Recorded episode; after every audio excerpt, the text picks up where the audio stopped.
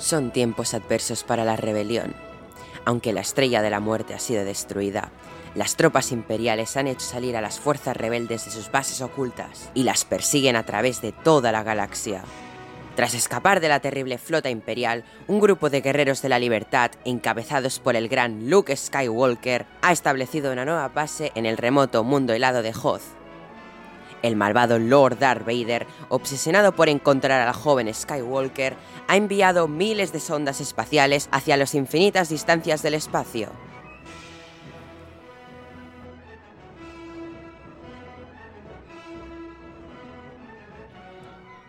Vale, ya estamos grabando. Eh, dos cosas. Primero de todo, quería hablar sobre la Tatooine Expo, que la hemos celebrado esta mañana, sábado, sábado 13 a las 11. Como habéis visto, pues hemos revelado la fecha oficial ya de estreno del Reverso Tenebroso y los Kyber Days por Roger y Jero, que van a hacer un, ¿eh? un trabajo magnífico. Aparte de haber colado allí una pequeña muestra de Jero haciendo de un puro Lord Sith. También hemos anunciado. Dale, dale. Ah, vale, perdón. Eh, también hemos anunciado que se vendrá una nueva serie después del Reverso Tenebroso de los Kyber Days que se llamará Beskar Puro. El Arey Joyce tratará sobre toda la historia mandaloriana y hemos visto un pequeño tráiler avance y la fecha de estreno será próximamente. Aparte de haber dicho que estamos trabajando en una pequeña serie para Julen y otra para Raquel y que hemos dicho también que poquito a poquito cada uno tendrá su pequeño apartado en el podcast y así en resumen ya está. Perfecto. Pregunta, Neil, ¿en alguna saldrá Gina Carano? ¿Cómo? ¿También, también la despedimos No. nosotros? También ha sido expulsada de A conexión. calle, Tatooine. tío. A mí, a mí yo, yo lo siento, ya no sé que no viene el Sí. tema, pero a mí me parece muy bien, tío, que lo hayan echado. Ah, sí. Sí, perfecto. yo también.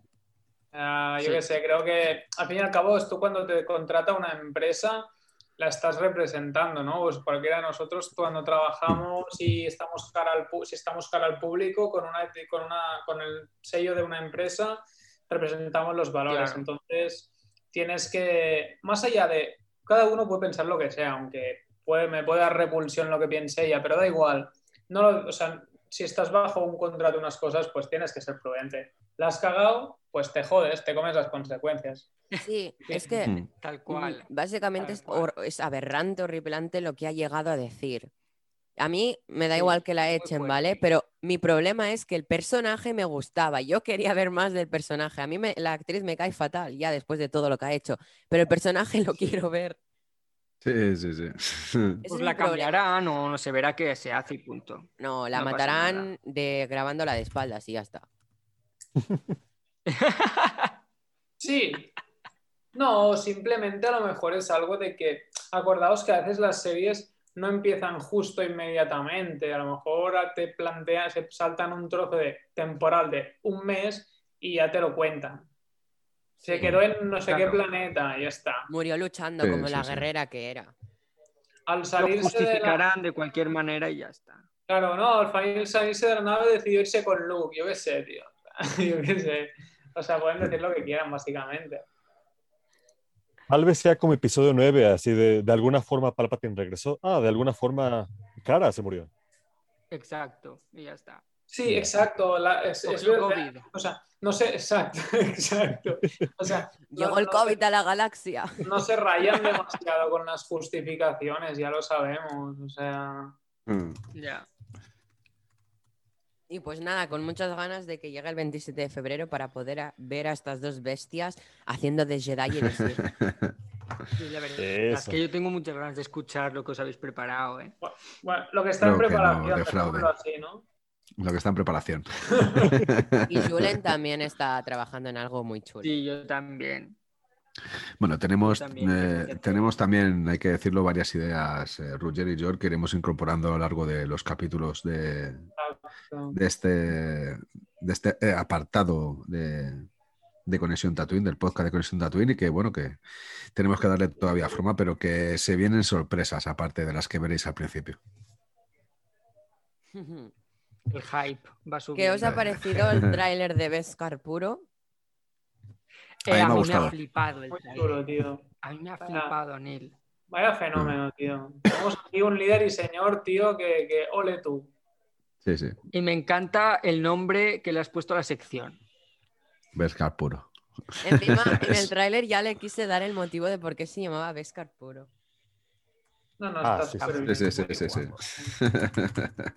Está muy bien la explicación. Has hecho un fenómeno, Neil. Total. ¿Queréis empezar a hablar de episodio 5? Sí, sí. Sí, Vale, venga, claro va. que sí. Vamos a centrarnos. ¿Quién quiere comenzar? Me da igual. Empieza Jero, porque lo digo yo, va. Empiezo yo esta vez. Sí, sí, sí. Venga, vale. Pues nada, es- estamos ante la segunda película del universo de Star Wars, eh, aunque sea el episodio 5, es la segunda película. Como sabéis, esta película fue estrenada en, en mayo de- del 80, unos tres años más o menos después de que se estrenara Una Nueva Esperanza, eh, por aquel momento solamente de Star Wars. Eh, Lucas decidió no ponerse detrás de las cámaras en esta película. Yo creo que sobre todo porque había descubierto lo que se sufría detrás de las cámaras y sobre todo con el, con ese elenco de personajes y de, actores y de actrices que tenía, que al fin y al cabo yo creo que tiene que confiar en ellos, porque era la continuación de Star Wars, pero que seguramente si hubiese sido por él, con alguno no hubiera contado. ¿eh? Yo, estoy, estoy convencido porque lo hicieron sufrir, sufrir mucho. Esta experiencia, como decía, yo creo que le valió para ver de que se tenía que alejar un poquito de estar justo detrás de la cámara y ponerse un poco al lado, también para darle esa visión necesaria e importantísima que tiene George Lucas eh, sobre la saga, ya que es el creador, ideólogo y, el único que tenía en su mente todo este, este universo. Elige de director a, un amigo suyo, a Irving Kensner, eh, que era profesor suyo de la, de la universidad, por eso le, elige. Creo que de manera muy acertada, que aunque era un director que no había hecho grandes películas, que luego, pues no sé, después de esta película rodó la de una película de Bond, una, la única no autorizada, eh, por ejemplo, y, pero bueno, que, que, tiene, que tiene grandes capacidades como, como director, ¿no? Estamos ante eh, el episodio 5, ante la gran película, ¿no? La- para mí, bajo mi punto de vista, la mejor película de la saga. Eh, es la película más aclamada, la más aplaudida, la más reconocida eh, por todos o por casi todos los fans de, de esta, saga, de esta saga galáctica.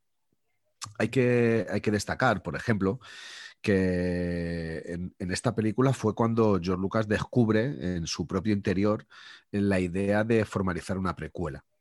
Eh, empezó a montar eh, la historia de la precuela, incluso la continuación o el final de ese episodio 5 y el, final de esa trilogía con, el retorno del Jedi, empezó a pensarlo y a meditarlo muy mucho al inicio de este rodaje de, de la película, ¿no? Eh, y sobre todo a la hora de contar la historia de Anakin Skywalker o, o lo que al final se convierte, que es en Darth Vader.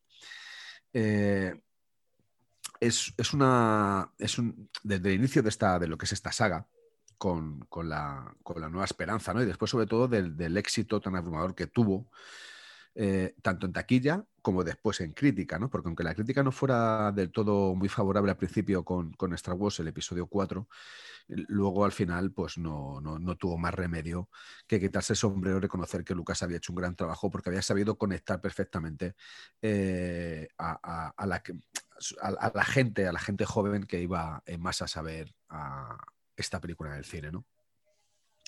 Como, digo, eh, él medita y empieza a formalizar la historia de este joven esclavo llamado Anakin Skywalker, que desde muy pequeño al final termina siendo reclutado por un, Jedi, por un maestro Jedi, por Qui-Gon Jinn, que es el que le enseña o el que le inicia el camino de la fuerza. Seguramente este personaje no lo tendría claro en la cabeza hasta que no empezó a rodar las precuelas o empezó a idear mmm, ya de manera firme las precuelas. Porque como bien sabemos, eh, todo parece ser de que desde un primer momento en Star Wars el maestro de Anakin Skywalker es Obi-Wan, aunque realmente es su segundo maestro, no el primero. El primero es Qui-Gon Jinn, que es el que, el que confía en, aunque en el Consejo Jedi eh, no confían en nada en Anakin Skywalker.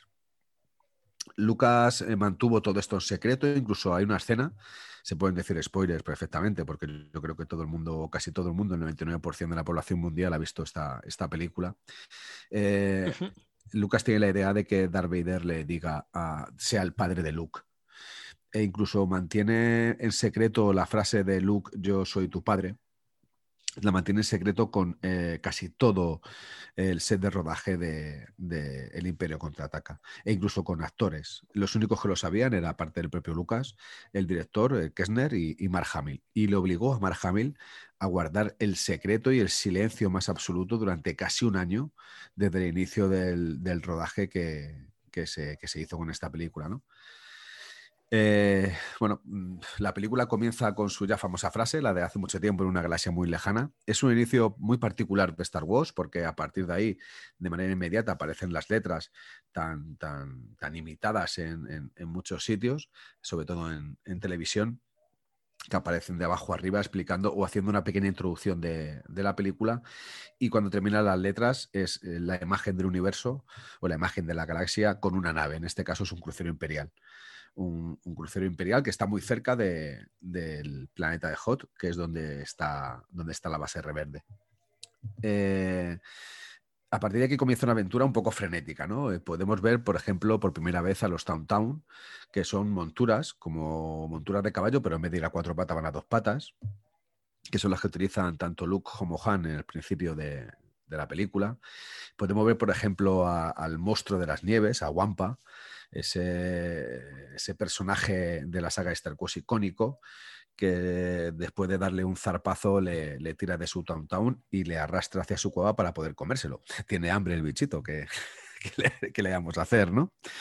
Eh, también yo creo que aprovecharon un poco después del accidente de, de a través de esta escena, pues darle eh, ese, aspecto de cicatriz con el zarpazo del, del guampa, ¿no? Bueno, vemos, eh, por así decirlo, la película se compone en tres bloques. El primer bloque es la, batalla de, de. Eh, vemos, no sé, como eh, pequeños detalles de, escenas que yo creo que son importantes de la saga, como Luke recupera el sabre láser, que está sementerrado en la nieve por la fuerza, gracias a la fuerza. Aquí vemos como Luke tiene, es muy joven, es un joven aprendiz de Jedi, no, no, ha tenido ningún tipo de lección y, le cuesta muchísimo, aún estar el saber láser a, escasos dos metros, le cuesta muchísimo poder cogerlo, ¿no? Y justo antes de que Wampa, el monstruo de las nieves, se acerque para darle el zaparzo definitivo y matarle, pues él consigue coger el saber láser con la fuerza, cortarse las cuerdas que le cuelgan boca abajo, darse la vuelta y cortarle el brazo a, a Wampa, ¿no? Y luego más tarde huir. Eh, como curiosidad de esta escena, hay que, hay que, destacar que esta escena se hizo a la inversa. O sea, se grabó a Luke boca abajo lanzando el sable láser a, la nieve. La tuvieron que hacer, por lo que he podido leer bastantes veces, hasta que a Lucas y al director le parecieron la, la toma correcta. Y luego por producción lo que hicieron fue cambiarla. Fueron hacerla al revés. Vemos, por ejemplo, a Han Solo cuando sale al encuentro de Luke, porque Luke se pierde, se pierde en la nieve debido a, a, Wampa, y cómo al final le encuentra. Y tenemos otra imagen icónica de, la saga, ¿no? que es cuando Harrison Ford, eh, el personaje de Han Solo, se encuentra a Luke, abre la barriga entera de, arriba abajo de un Town Town y le mete a Luke Skywalker adentro para que conserve el calor mientras que él hace un, refugio. ¿no? Eh, podríamos decir que las, las imágenes más importantes de la saga hay una empresa que, yo creo que lo ha hecho muy bien, que ha sido Funko. Yo creo que no hay ninguna empresa como Funko que haya sabido determinar cuáles son las escenas más importantes de la saga y una de ellas es al Wampa con el luz colgado y otra de ellas es, eh, por ejemplo, cuando sale Han eh, abriéndole la, tripa al Town, incluso a Luke montado en el, en el. Vemos también como parte importante en, esta primera parte de la película los famosos AT-AT o los ATST. Los AT-AT son los de cuatro patas y los ATST son los vehículos de dos patas que van por la nieve. En una escena de acción bastante, bastante buena a mi punto de vista, donde al final la mejor decisión es anclarles el arpón con, con las naves, con los Agüen y darles vueltas hasta que caen, ¿no? Eh, ¿Qué más en estos primeros 40 minutos aproximadamente? Por ejemplo, vemos a Darth Vader eh, observar que se le escapa otra vez de nuevo el halcón milenario, ¿no? ya por segunda vez se le escapa esta, esta chatarra de nave llamada halcón milenario creo que es una película, perdón, una batalla, la de Hot, muy bien, muy bien realizada, muy bien estructurada. Por ejemplo, como dato así eh, que llama la atención, es que los, miembros de rebeldes, de los soldados rebeldes de, la batalla de Hot, eran realmente montañeros que se dedicaban a, bueno, eh, a, rescatar en rescatadores que se dedicaban a rescatar a montañeros en, Noruega, ¿no? Y bueno, pues gracias a esta participación que tienen ellos, pues Lucas al final lo que hace es que les hace una donación económica bastante importante a la Cruz Roja, a la Cruz Roja de, Noruega. Luego la segunda parte de la, de, la de la película perdón, se centra sobre todo en dos tramas. La primera trama se diferencia en que una se dedica al entrenamiento de Luke, como Luke llega a Dagobah, porque se lo dice el espíritu de Obi-Wan. Eh, conoce a Yoda y empieza a instruirse en el camino de la fuerza. Aunque eh, Yoda no está muy de acuerdo porque dice que es muy peligroso debido a ese, arranque de furia que tiene como, como lo tiene su padre. Y por otro lado, vemos también eh, la otra trama, que es la trama de la persecución del imperio por parte de Darth Vader del halcón milenario, donde van en el halcón, aparte de Chewie y Han Solo, van Leia y C-3PO hay momentos de, todo, hay momentos cómicos como cada vez que habla C3PO, hay momentos de acción, eh, mientras que se intentan escapar de, metiéndose en el campo de asteroides con el halcón milenario. Hay momentos incluso de tensión sexual entre Leia y Han cuando está intentando arreglar la nave, ¿no? Y se acerca uno demasiado del otro y Han le dice no te acerques tanto. no, te, te siento excitada, creo que es la palabra. Y bueno, pues yo creo que es una, parte también muy, muy importante, ¿no? También en esta parte podemos ver a Vader dentro de su bola, de su burbuja, donde creemos, que suponemos, ¿no? Que recobra las fuerzas y que le vale para usar también la concentración de, para poder obtener todo el mayor poder a través del lado oscuro. Vemos a personajes como cazar recompensas como Bosk y, vemos eh, a alguien que marcará ya no solamente el futuro, sino el pasado futuro y el futuro futuro de la saga de Star Wars. Con esto me refiero que marcará la precuela y la secuela aparte de esta trilogía, que es al emperador Palpatine. Es importantísimo conocerle, es importantísimo conocer al emperador de la galaxia, al gran maestro Sid, que es el que le marca las pautas y le marca el camino a Darth Vader. Eh, en esta parte obtiene un protagonismo muy necesario Darth Vader, creo que es un protagonismo que también se había merecido en la primera, aunque solo salió 12 minutos. Y creo que después de la actuación de, de, Darth Vader, creo que es un villano que será recordado por, por cientos, por miles de años que pasen. Siempre será Grand Vader y siempre será ese icono de, villano del cine en, en todo el mundo, ¿no? Luego está el tercer acto, que vemos como en el, imperio, al final captura a los amigos de Luke, a, Han Solo, a Leia y a C3PO, y Luke interrumpe su entrenamiento, por mucho que Yoda no, quisiera, pero al final interrumpe su entrenamiento y, se va a lo que él cree que es salvarles. Eh, vemos el primer enfrentamiento entre Vader y Luke, un enfrentamiento de, de sabre láser un poquito mejor que el de la pasada película de Star Wars, un poquito más animado, pero aún así muy, muy, muy pobre, muy pobre con lo que veríamos en, la, sobre todo en las, en las precuelas y en las secuelas de, Star Wars. Vemos también al gran Boba Fett, que al final, cuando le introducen en Carbonita a Han Solo, es el que se lo lleva a Jabal Hat, ¿no?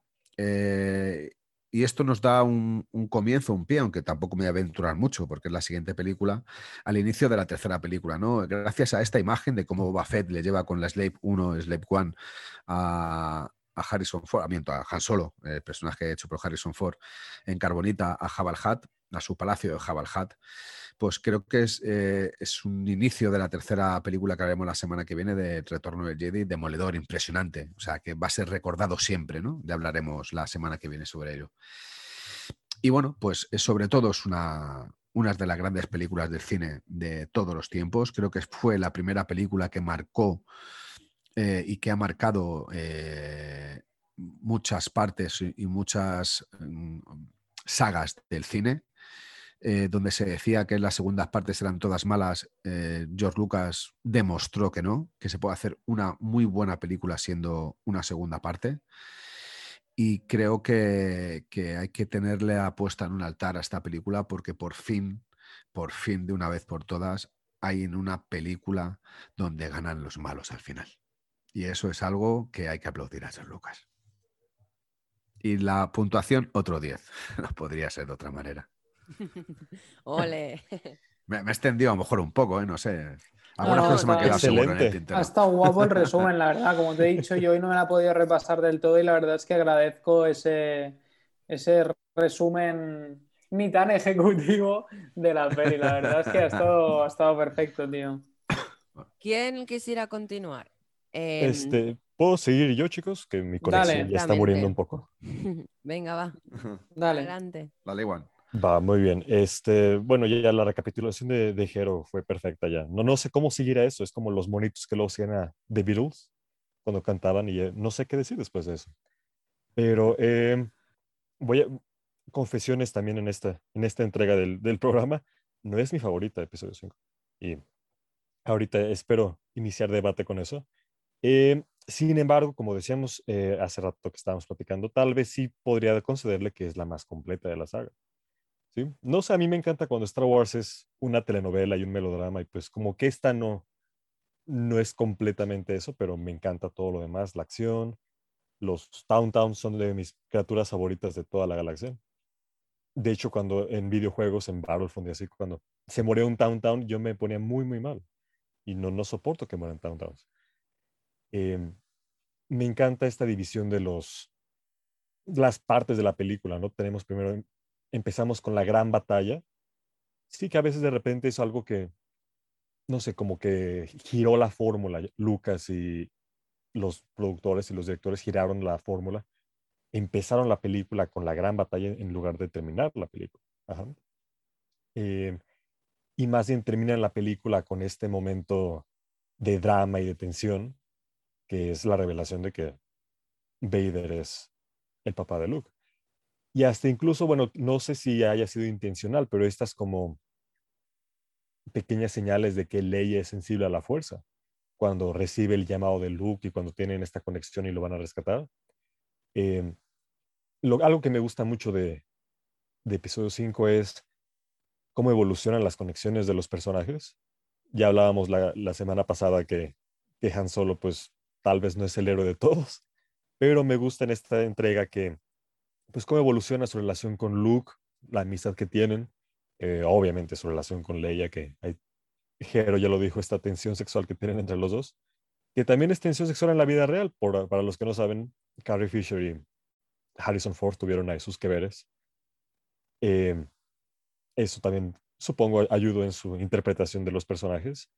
Eh, no sé, me, parece que todos los personajes brillan. Este Tripio, Artú, cuando se hunde en el pantano y de repente sale escupido. Eh, tenemos la introducción, ya, ya lo mencionaba Jero, de estos dos personajes grandísimos en las precuelas y las secuelas que van a ser Yoda y el emperador. Eh, un acierto muy grande de Lucas fue reemplazar a la versión original de Palpatine, que era la máscara esa rara de los agujeros y los ojos saltones, con Ian McDermott, que es la estrella de, de esta galaxia. Eh, no sé, me, me, gusta mucho. Confieso que no es mi favorita, pero me gusta la producción. Me gusta que nos dan planetas raros, que yo creo que es cuando Star Wars brilla. ¿sí? Nos dan un planeta en las nubes, un planeta que es un pantano, eh, un planeta cubierto de hielo. Que no sé, que de repente igual hay gente que no, que no lo aprecia, que es como, ah, nada más, ah, sí, es un planeta, pero a mí me gusta mucho este aspecto de la producción, el que nos den cosas raras, ¿no? Que tal vez en, en algunos momentos eh, las secuelas, a pesar de que las adoro, tal vez me hubiera gustado que nos dieran planetas un poquito más interesantes, como, como las precuelas o como episodio 5, ¿sí? Eh, mm. Las criaturas son impresionantes. Eh, no sé si alguna vez hemos visto cómo se ve la, la criatura de Dagoba. La, la, que está ahí acosando a Artur. No sé si alguna vez nos han dado cómo se ve en realidad fuera del pantano. ¿No? Yo creo que no. no yo, yo, creo que no. Es, es, algo más parecido a un monstruo del lago Ness dentro de un pequeño lago, ¿no? Dentro, en vez de, de un gran lago. Eh, pero creo que nunca se ha visto imagen de, lo que es la criatura, a no ser que en el universo expandido, en algún tipo de cómic o algo así, haya, haya, salido algo de ello, ¿no? Pero vamos, que yo conozca no, no se conoce. Al fin y al cabo, bueno, es algo que eh, bueno, es que sea, es, una, es una, hablando de esa escena, igual, perdona que te corta, la tejo de ah, sí, sí, sí es como una, escena que se parece mucho a cuando están eh, Luke, Leia, Han y Chiwi en, el destructor de basura del episodio 4, ¿no? Donde hay un oh, bichito que agarra, agarra a Luke y lo mete para abajo, ¿no? Es, no sé, es como una especie de... Cosa de pantano. Sí, es muy, muy parecida la, la imagen y, creo que es incluso un homenaje hacia la propia Star Wars, haciéndose un homenaje a sí misma de, lo que era su película anterior, ¿no? Y como decía antes, otra figura Funko fundamental es el R2D2 manchado de, de barro en Dagobah después de ser escupido por esa, por esa presa. Y como bien le dice Luke, qué suerte has tenido de, de ser un androide. sigue, perdona, Iwan, sigue, tío. Ah, es que Arturo es el verdadero protagonista de la saga, deberíamos reconocer eso. Él es, él es la estrella principal de la saga. Sí, sí. No, no hay película, no hay, no hay franquicia sin él, pero em, algo que también ahorita, ahorita me recordabas, el, el soundtrack de esa escena tan, tan dramático, así que empieza tan fantasioso, así como de, ah, miren, se, hundió Arthur en el pantano, qué chistoso, y de repente da un giro dramático porque ya se hundió y ya lo escupió.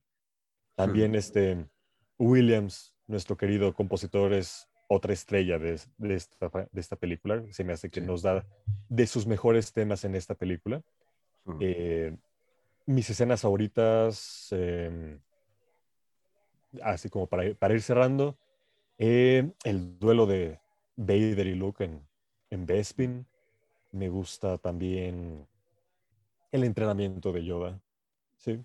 Yoda en, su faceta de, también de, de viejo amargado ya harto de la vida y que ya no, quiere, ya no quiere lidiar con más generaciones de Skywalker y pues va a seguir todavía, otros 30 años va a seguir lidiando con generaciones de Skywalker. Eh, también me gustó mucho el entrenamiento de, de Yoda y Luke. Eh, de mis frases favoritas, tal vez aquí, ya, ya hace rato que no veo la película, pero cuando Luke ve que Yoda está cargando la nave y que le dice, no lo creo, y Yoda le dice, es que es por eso que fallas. Y se me hace como, no, lecciones increíbles de, de la saga, porque también eso hay que recordar, de repente también es para aprendizaje para niños y para adultos esta, esta franquicia. No, no es cualquier película de acción, es algo que de hecho te quiere dar lecciones morales, eh, los personajes increíbles, la producción increíble, me encanta. Mm. Eh, mi calificación, eh, tal vez un 9. Sí, me, me, me gusta no, no, tengo tanta conexión emocional a esta como por ejemplo a episodio 6 que hablaremos más adelante o a las precuelas o incluso algunas de las secuelas. Tal vez por eso le doy el 9, pero aún así es, es increíble y como dice Jero es de las películas que cambió la historia del cine. Y hasta ahí mi reporte. Totalmente. Es, una película muy rica en filosofía y muy rica en psicología. ¿eh? Oh. Es una película que había que estudiar muy a fondo porque tiene partes fundamentales, yo creo que ya le hemos hablado más de un podcast, de los valores reales que debe de tener una persona. Ya no estamos hablando de Jedi, no estamos hablando de Sith, no estamos hablando de criaturas, no estamos hablando de nada, sino que cada uno dentro de su propio interior debe de aprender eh, mucho sobre su poder, tanto el Jedi como el Sith, tanto Luke como Vader en, esta película. Y creo que cada uno nos demuestra, nos demuestra y nos enseña partes muy positivas y partes muy negativas. Cuando Luke se, en, Dagobah entra dentro de la cueva y se enfrenta a Darth Vader y, le corta la cabeza a Darth Vader, la cabeza que está en el suelo no es la de Vader, no es la de su padre, es la suya. Nos enseña que el peor enemigo de todos está dentro de nosotros, somos nosotros mismos y creo que es algo que, muchas veces, sobre todo a la gente que no le gusta este tipo de películas este, o esta saga, eh, no ponen el valor, porque solo nos ve como un puñado de frikis que nos sentamos con un cuenco de palomitas y una gran botella de Coca-Cola de dos litros a disfrutar de esos efectos especiales de sables de luz, disparos blaster y, y persecuciones de navecitas. Y no, yo como dije en el anterior podcast, estas películas tienen mucho más que, el demostrarte una galaxia muy, muy lejana. Y venga, seguir que al final... Em, Roger, ¿quieres continuar? Sí, podría continuar yo. Yo voy a ser Roger, Roger. rápido. Maldito día que descubriste eso, tío. Me voy a vengar. Estoy pensando como. Maldito día. Te lo recordaré siempre. Roger, Roger. Ya, ya lo sé, ya lo sé, ya lo veo, tío. Estoy Ya, temiendo Roger. ya. Eh, a ver, esta yo como tampoco voy a hablar tanto, ya que considero que creo que eso ya habéis dicho mucho, simplemente voy a dar mi opinión, es que yo al igual que Iwan no es una de mis pelis favoritas, no es mi favorita al menos, y te diría que tampoco, no sabría si decirte si está en mi top 3, pero ya sabéis, sobre todo es porque, como hablamos, ¿no? Las batallas, la batalla Jedi, digamos, que sabéis que es una parte de la que a mí realmente me mola, eh, no es aún, bueno, como dice Jero, está mejor, ¿no? Que, que- que la, que, la que la que vimos de Vader y, y Ben Kenobi, que era bastante descafeinada, por no decir que de batalla tenía poquito. Esta es algo mejor, pero bueno, es, un punto que está, que está muy interesante, pero bueno, tampoco, no sé, no están mis favoritas. Sin embargo, tengo que decir que todo el tema de Dagoba sí que es una de las partes de toda la saga que más me gusta, pero sobre todo por, por ser lo que es, ¿no? Y que es la introducción, a nivel práctico, seguramente de mi personaje favorito de la saga, como es el, el gran maestro Yoda, ¿no? Entonces, para mí, yo es lo, lo que más me gusta de saber y lo que yo le saco, evidentemente. Es un, hablando realista, evidentemente lo que habéis dicho es cierto que es una peli muy completa a nivel técnico, pero también a nivel argumental, ¿no? Es lo que hablamos desde la batalla en la nieve, pasando por el duelo, la frase, una de las frases más célebres de la historia del cine, ¿no? Como hablamos en el momento de la revelación de que Vader es el padre de Luke. O sea, creo que tiene muchos puntos muy chulos, muy interesantes, pero a mí, ya, ya habéis dicho siempre, pues que, bueno, me- mis películas favoritas están en las, en las precuelas. Pero más allá de eso es que tampoco tendría mucho que decir, ¿no? De, de esta peli, más allá que sí, me gusta, sobre todo como remarco la parte de que Yoda es la que realmente yo disfruto. A mí toda la parte del, de la parte de, bueno, con Lando, Han Solo, del, Cloud Seed tampoco es algo que sea la parte... O sea, la verdad, hay trozos de esos que se me hace un pelín aburrido. Em, me mola mucho, me gusta muchísimo la escena final en la que están, bueno, que se ven, creo que son los dos androides, ¿no? Con Luke y, y Leia, ¿es ¿correcto? Sí, sí, sí. Vale, que esa me parece Correcto, una de las escenas, o sea, a nivel fotográfico, de composición, icónico y todo, me parece como, como una obra maestra de, de imagen visual que se te queda ahí, o sea, esa imagen me, me parece espectacular, ¿no? Es como esa ventana ahí, es como, literalmente, es como el mejor fondo de pantalla que uno puede tener, yo creo, no sé, es una, es una imagen que, que cada vez que la veo digo, ¡buah! O sea, tan bien hecha. También reconozco que la parte de la batalla en la, en la nieve, la batalla de Hoth, ¿no es? Eh, es, es, es curiosa, o sea, es una batalla muy diferente, muy sorprendente.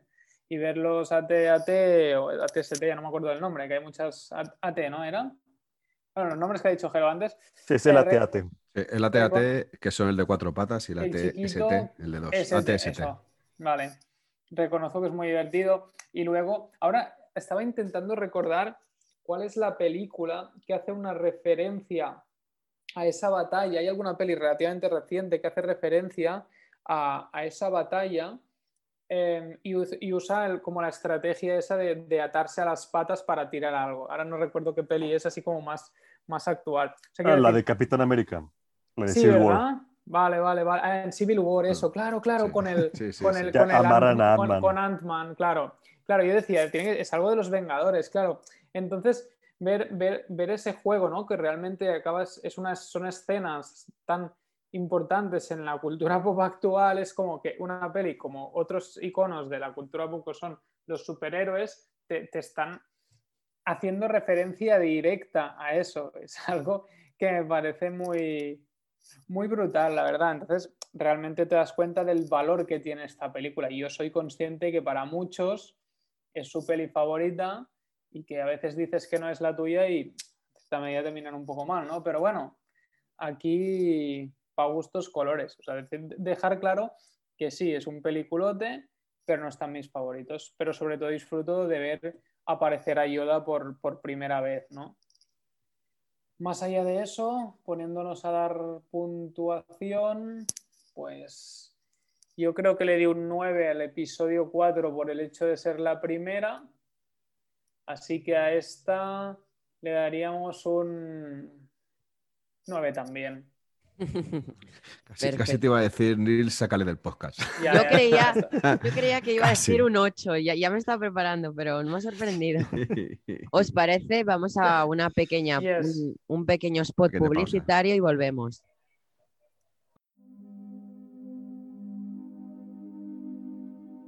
Hace mucho tiempo, en una galaxia muy lejana, la fuerza, un campo de energía metafísico omnipresente y creado por todo lo que existe en el universo, manteniéndose unido gracias a ella. El lado luminoso de la fuerza, defendido por los Jedi, era la faceta alineada con el bien, la benevolencia y la curación, mientras que había un reverso tenebroso, defendido por los Sith, el lado oscuro, que se mantenía alineado con el miedo, la ira, el odio la agresión y la malevolencia. Adéntrate en la fuerza y elige un camino con el reverso tenebroso y los Kyber Days, con Hero y Rouget.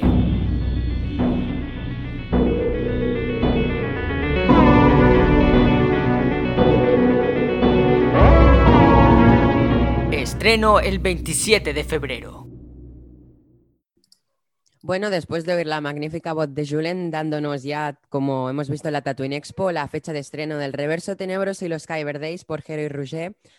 Y después de este pequeño spot publicitario, Julen, ¿quieres continuar hablando de episodio 5? Por supuesto, vamos a ver. Yo, eh, después de todo, de todo lo que hemos oído hasta ahora, ¿vale? Voy a ser directo y claro. Eh, o sea, no hay mejor resumen de la pedazo película que tenemos aquí, que es lo que ha dicho Jero, ¿vale? Pero em, yo, mira, voy a ser brusco. Eh, es la película más completa y, la mejor película de la... Esto es mi opinión, ¿eh? No, no voy a ser aquí un dictador. Pero es la más completa y es la película, o sea, la mejor película de la saga, no la que más me gusta, ¿vale? Que eso no quiere decir nada, a mí la que más me gusta es otra, pero sí que creo que es la mejor. Pero por X razones, que por ejemplo, em, como decía Jero, ¿no? siempre se ha dicho que las segundas partes nunca son buenas. Y esto es eh, un claro ejemplo de que no, de que no es así. Porque, bueno, por lo que hemos visto, porque es una pedazo de película que, al igual que la primera fue el salto a, la fama de, de estas películas, la segunda le da muchas vueltas. A mí me gusta mucho más, me parece muy completa. Una cosa que me pasa mucho con esta peli es que eh, todas las cosas importantes que, por las que la gente reconoce Star Wars, pienso que pasan todas en esta peli. Eh, o sea, me explico, las cosas que pasan en la primera y en la tercera, pienso que pasan eh, en esta también, no sé, es como que en esta película, cosas que creía que pasaban en otras, pasan en esta. Y también em, a nivel icónico, esta película, em, tú le preguntas a una persona que no tiene ni idea de Star Wars y puede saber, y lo, que, lo poco que pueda saber esa persona, yo creo que es gracias a esta película. Ya no solo por, por lo que es, sino por momentos y por la fama que tiene esta peli como puede ser, eh, tú le preguntas, por ejemplo, a cualquier persona, eh, ¿has visto Star Wars? ¿Esa es la de Luke, yo soy tu padre? Sí. ¿Esa es la de, em, eh, la de Yoda? Sí. Que, no olvidemos que, lo de Luke, soy tu padre, no es exactamente así la frase. Esta es, un, es una leyenda que si os lo escucháis no ah. dice lo de Luke. No, no, no olvidemos eso. Y ¿eh? el otro día era un efecto Mandela. Todos creemos que es Luke, yo soy tu padre, cuando en realidad dice, no, yo soy tu padre. Exacto, porque le dice, que a mi padre. No, no mata a tu padre, soy, soy tu padre. No os olvidemos. Exacto. Eso es un pequeño efecto Mandela. Sí, Efectivamente. Pero es eso, que, lo que estaba comentando, que, Perdona, que hay muchos más ejemplos, pero al igual que eh, lo de Yoda, esta es la de eh, el beso, el beso de, de, Han Solo y Leia. Sí, esa es la de todo lo que va a saber una persona que no sabe Star Wars es gracias a esta película. Por lo menos a mí, antes de verla, esto ya hablo desde, desde la opinión personal yo cuando mi novia, que las había visto antes que yo, me hablaba de Star Wars, yo decía, esa es la de tal, y era esta peli, ni la primera ni la tercera, era esta. Mm. Sí, sí. También, eh, luego, eh, lo que decía, eh, lo que decía Jero, es que esta película tiene tantos momentos importantes e icónicos en el mundo de Star Wars, que es que es lo que la hace para mí la mejor película. Vuelvo a recalcar, no la que más me gusta, pero sí la mejor de la saga. Porque eh, al igual que a la gente, ¿no? En general, que, ve aburrido Star Wars o lo que sea, em, por ejemplo, mira, voy a ser claro, yo antes de, de empezar a ver Star Wars me daba pereza ver estas tres. La razón, por era más antigua, porque es otro tipo de doblaje, es otro tipo de todo, ¿vale? Que, del que no estoy acostumbrado porque soy más joven, entonces he visto muchos efectos especiales y muchas cosas súper chulas. ¿Qué, ¿Qué me pasó con esta película? Que me olvidé de todo. O sea, yo vi esta película y estaba viendo una película como si lo hubiesen grabado este año. Pero mm, obviamente no es así, pero por lo completa y lo, las cosas que pasan.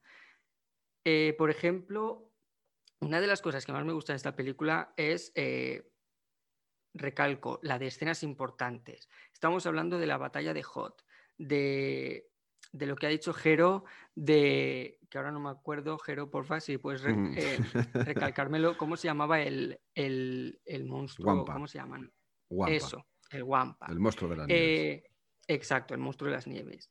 Eh, no sé si es la primera aparición, pero creo que sí, de Boba Fett.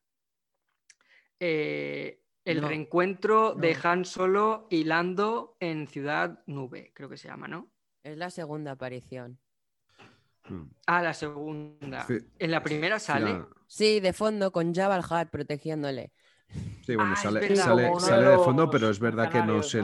Claro, pero no se le da. Es como un, personaje más que pasa muy de pasada, que sale durante unos muy pocos segundos y es como un personaje más de, cualquier personaje que pueda estar, por ejemplo, en la cantina o no sé. Exacto. Por eso pensaba que no salía en la primera.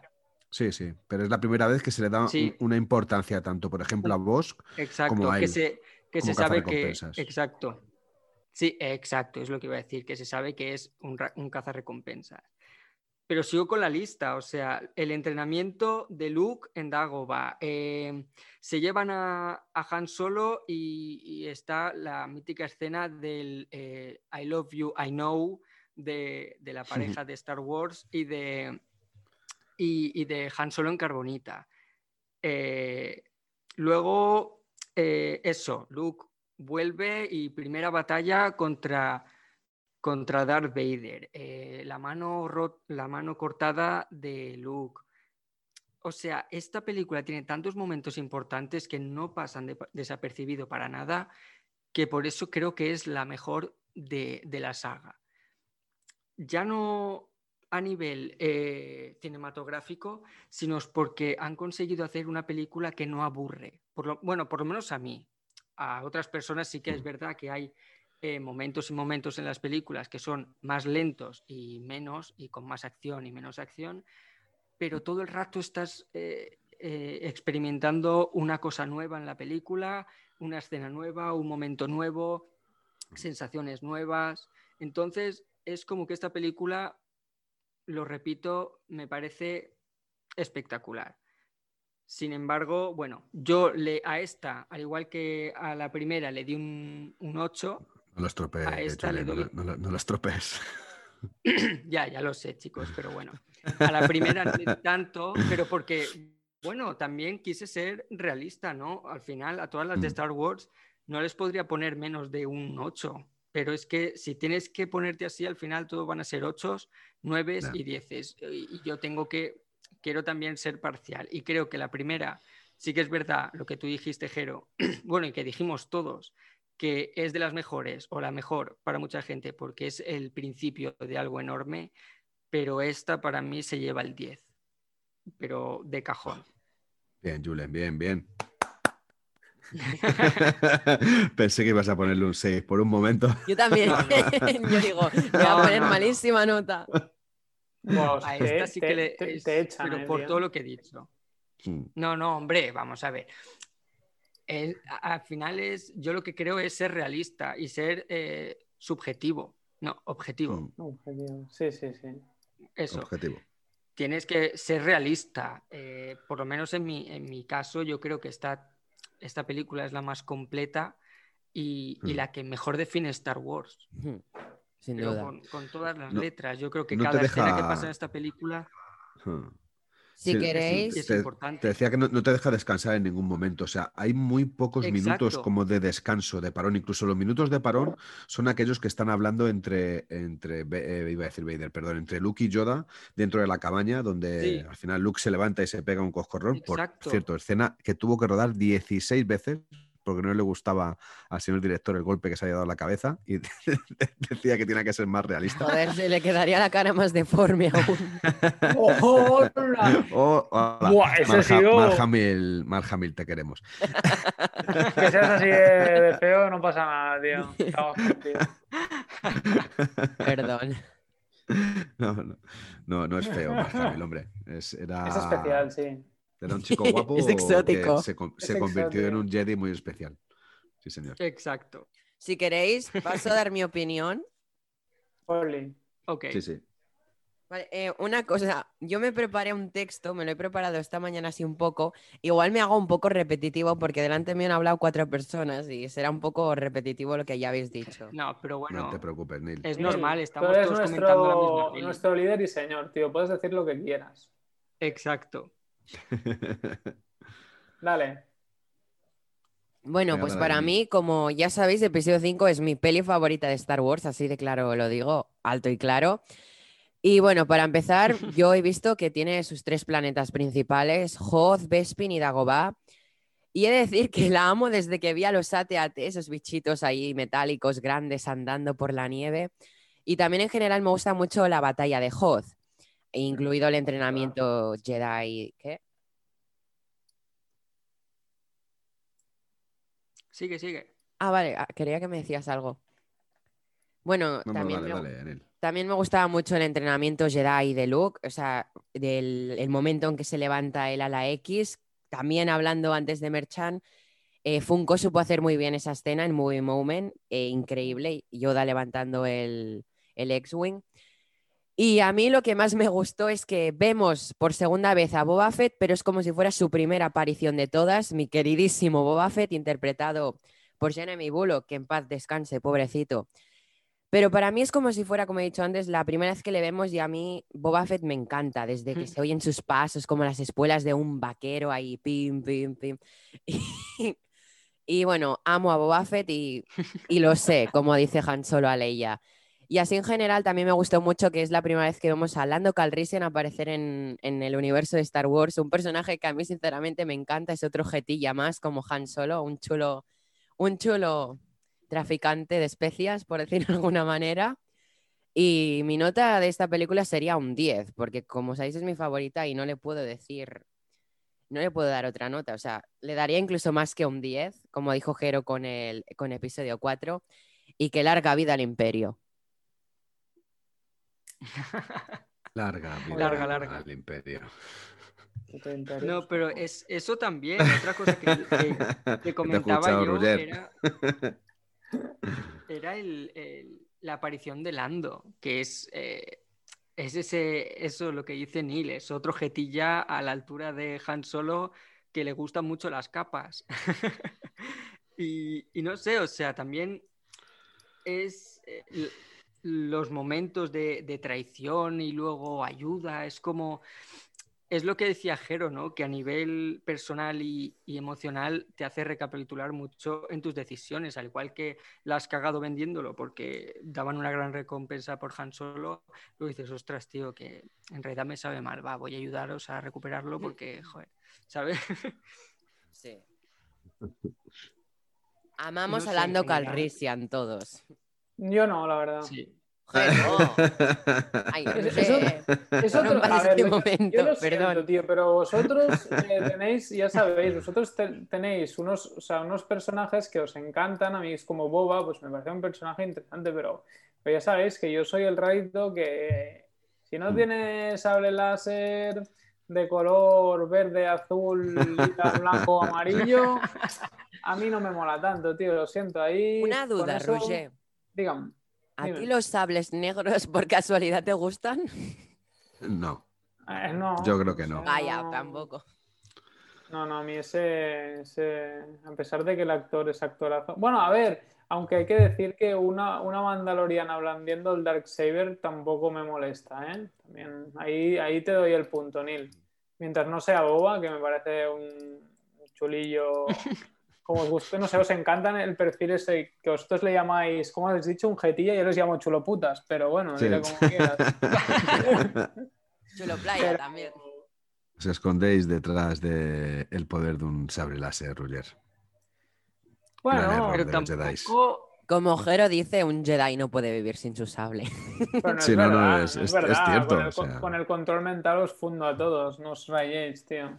Pues ella, Jero te funde con sus rayos de sí. vamos, con la mirada, le miro y le destruyo.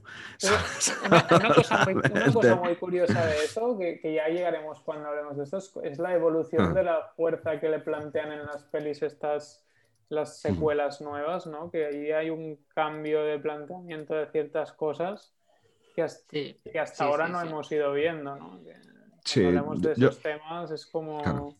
yo creo que se convierte en algo más espectacular. Sí, yo creo que también es debido a que, si os dais cuenta, la trilogía original es un, es un periodo donde casi no hay Jedi. Entonces muchos Jedi podían tener esos poderes que se nos plantean en las secuelas, pero no los vimos. Pero ahora tú es cuando te paras a pensar, claro, en The Clone Wars, que es más actual, tampoco se muestran. Yo creo que depende un poco del Jedi, su intensidad con el poder, pero vamos, es todo muy relativo. Claro. Oh, hombre, sobre todo yo, creo... Yo... Tira, tira, Julen, tira. No, no, o sea, antes de pasar de tema, tampoco quiero que Ruggese se equivoque, pero, eh, o sea, yo de esta, de esta saga, bueno, no, de, esta trilogía, ninguno de los que salen es mi personaje preferido, ¿vale? Pero sí que es verdad que en general eh, todos los personajes me gustan. Bueno, hay unos que me mm. gustan más y menos, pero todos los personajes creo que son muy importantes en la historia. Sin embargo, bueno, yo no tengo miedo de decirlo, mi personaje preferido de la saga entera es eh, Kylo Ren barra Ben Solo. Desde que vi la... Eh, Julen, di que sí. Di que sí. Pero aquí... también voy a ser. Eh, no os preocupéis, con aunque tengáis criterios así. No, no, no. tío, no te rayes. Escúchame, Roger, tengo que decir que aquí os beneficiaría a los dos, porque a mí me gusta mucho Kylo Ren, pero no sé si me gusta más Ben solo. También aparece nada en la película, ¿no? Pero ese cambio, esa. Eh, ¿Cómo se dice? Evolución. Esa. No. Esa transformación, ese, ese cambio. Sí, como ese cambio que tiene él, que no está nunca mm. seguro de si está haciendo bien o está haciendo mal, porque al principio se guiaba por el odio, pero luego no se sabe si es amor o arrepentimiento por, por lo que pasó con Han Solo. En general, también porque eh, es el fruto de, de, los dos personajes, de los dos personajes que más me gustan de, de la saga que son Han Solo y Leia, que quien no pensó en su momento cuando los vieron besarse, ¡buah, molaría que tuvieran un hijo! Que no lo dijo. Pues es este chaval y desde la primera película hasta la última yo soy, eh, soy de, vamos, ya no solo de, de Kylo Ren, sino de, Adam Driver. O sea, ese hombre hizo también el personaje y me gustó tanto que, pues en parte me gusta mucho Kylo Ren porque es, es muy poderoso siendo un crío, pero me gusta mucho Ben Solo porque tiene ese cambio. Entonces, en general, ahí os favorezco a los dos. Me gusta el lado oscuro y, el, y los Jedi. Es curioso, pero es un personaje que, diciéndolo así llanamente, no me gusta ni un lado ni el otro. O sea, no, lo siento, es un personaje que me cuesta. Son opiniones, No, no, pasa nada si la tuya no, no vale. Claro, me pasa como Roger. Para mí, Ben Solo es un, ¿cómo se llama ahora? Un Draco Malfoy, una persona insegura con miedos que quiere hacer lo que, lo que ve, pero no, no le veo yo tampoco una evolución, porque es el típico que está sometido a algo, no sé, a mí no me acaba de... Pero eso, eso es el problema de la fuerza. Eso es el mayor problema que tiene la fuerza. Es, eh, la enseñanza para un camino que, no se debe ni tan siquiera que mirar para recorrer, que es el camino de los Jedi. Ese es el verdadero error que cometen los Jedi el intentar enseñar a alguien que realmente no quiere y alguien que se siente humano y que tiene que tener miedo y que tiene que enamorarse y que tiene que tener ímpetu y que tiene que tener rabia y que a su vez tiene que tener su lado positivo, su lado bueno y tener su carisma y, tener su fuerza. Esto, esto, como aprovecha cualquier momento, ¿eh? no, tiene descanso, tío. Pero ahí, ahí no, le voy a quitar... los fines de semana libres, tío. No, no, no puedo. Ahí no le voy a quitar la razón a Jero. De, Al igual que sí que lo hablamos en su momento, hmm. los Jedi es lo que me decía Jero, es un poco una secta, un poco tóxica, que no deja de ser el lado bueno de la fuerza, pero, pero lo que es la orden, ya no es ser eh, poderoso en la fuerza al bien o al mal. Pero sí que es verdad que lo que dice eh, Jero es, tiene más sentido, por lo menos para mí. Lo mejor de los Jedi es ser un Jedi como Ahsoka Tano, libre, sin una maldita orden que te controle y te prohíba, te, te diga lo que tienes que hacer, lo que no tienes que hacer y todo eso. Para mí la orden Jedi es lo peor. Los Jedi me flipan, ¿eh? Tal, la fuerza, sus poderes, todo, pero la, lo que es la orden Jedi en sí a mí no me gusta, es un puro control, como bien habéis dicho, es una secta. Mm. Claro, pero seguramente os planteáis que si, sin la orden a lo mejor no hubieran sido lo que son, porque no, si no lo marcas. Joder, todos sabemos cómo lleva la anarquía, ¿no? 3-1, Roger. No es una situación. 3-1, Roger. Pero igualmente, tengo fuerza como para tengo fuerza para ir con todo contra todos, no os preocupéis. Es uno con la fuerza, la fuerza está con él. Explícame, claro, dependiendo los Sith, el hecho, o sea, eso más dictador que eso, que o hay dos o nada más. Entonces, o sea, me, vas a decir, me dices, las reglas del orden Jedi, pues los otros solo pueden ser dos porque si no se mataban, o sea, ¿cómo nacen el que la regla de los del maestro y el aprendiz de Sith? Por eso, porque si no se mataban siempre. Mira, yo no, ¿quieres que te, conteste, Roger? Yo no estoy dando favor ni a Jedi ni a Sith, ¿eh? que yo soy yo tampoco, yo doy mi humilde Pero solo opino. Exacto. ¿Quieres que te conteste? ¿Quieres que te conteste, Roger? Yo? Contéstame, contéstame. Eso te lo explicaré a lo largo de los capítulos del Reverso Tenebroso. Y además, confío que este joven Padawan y este joven Jedi que eres tú, al final se venga al lado oscuro. Uh. Tú confía, tú confía, amigo. A que te acaba llevándomela a la luz.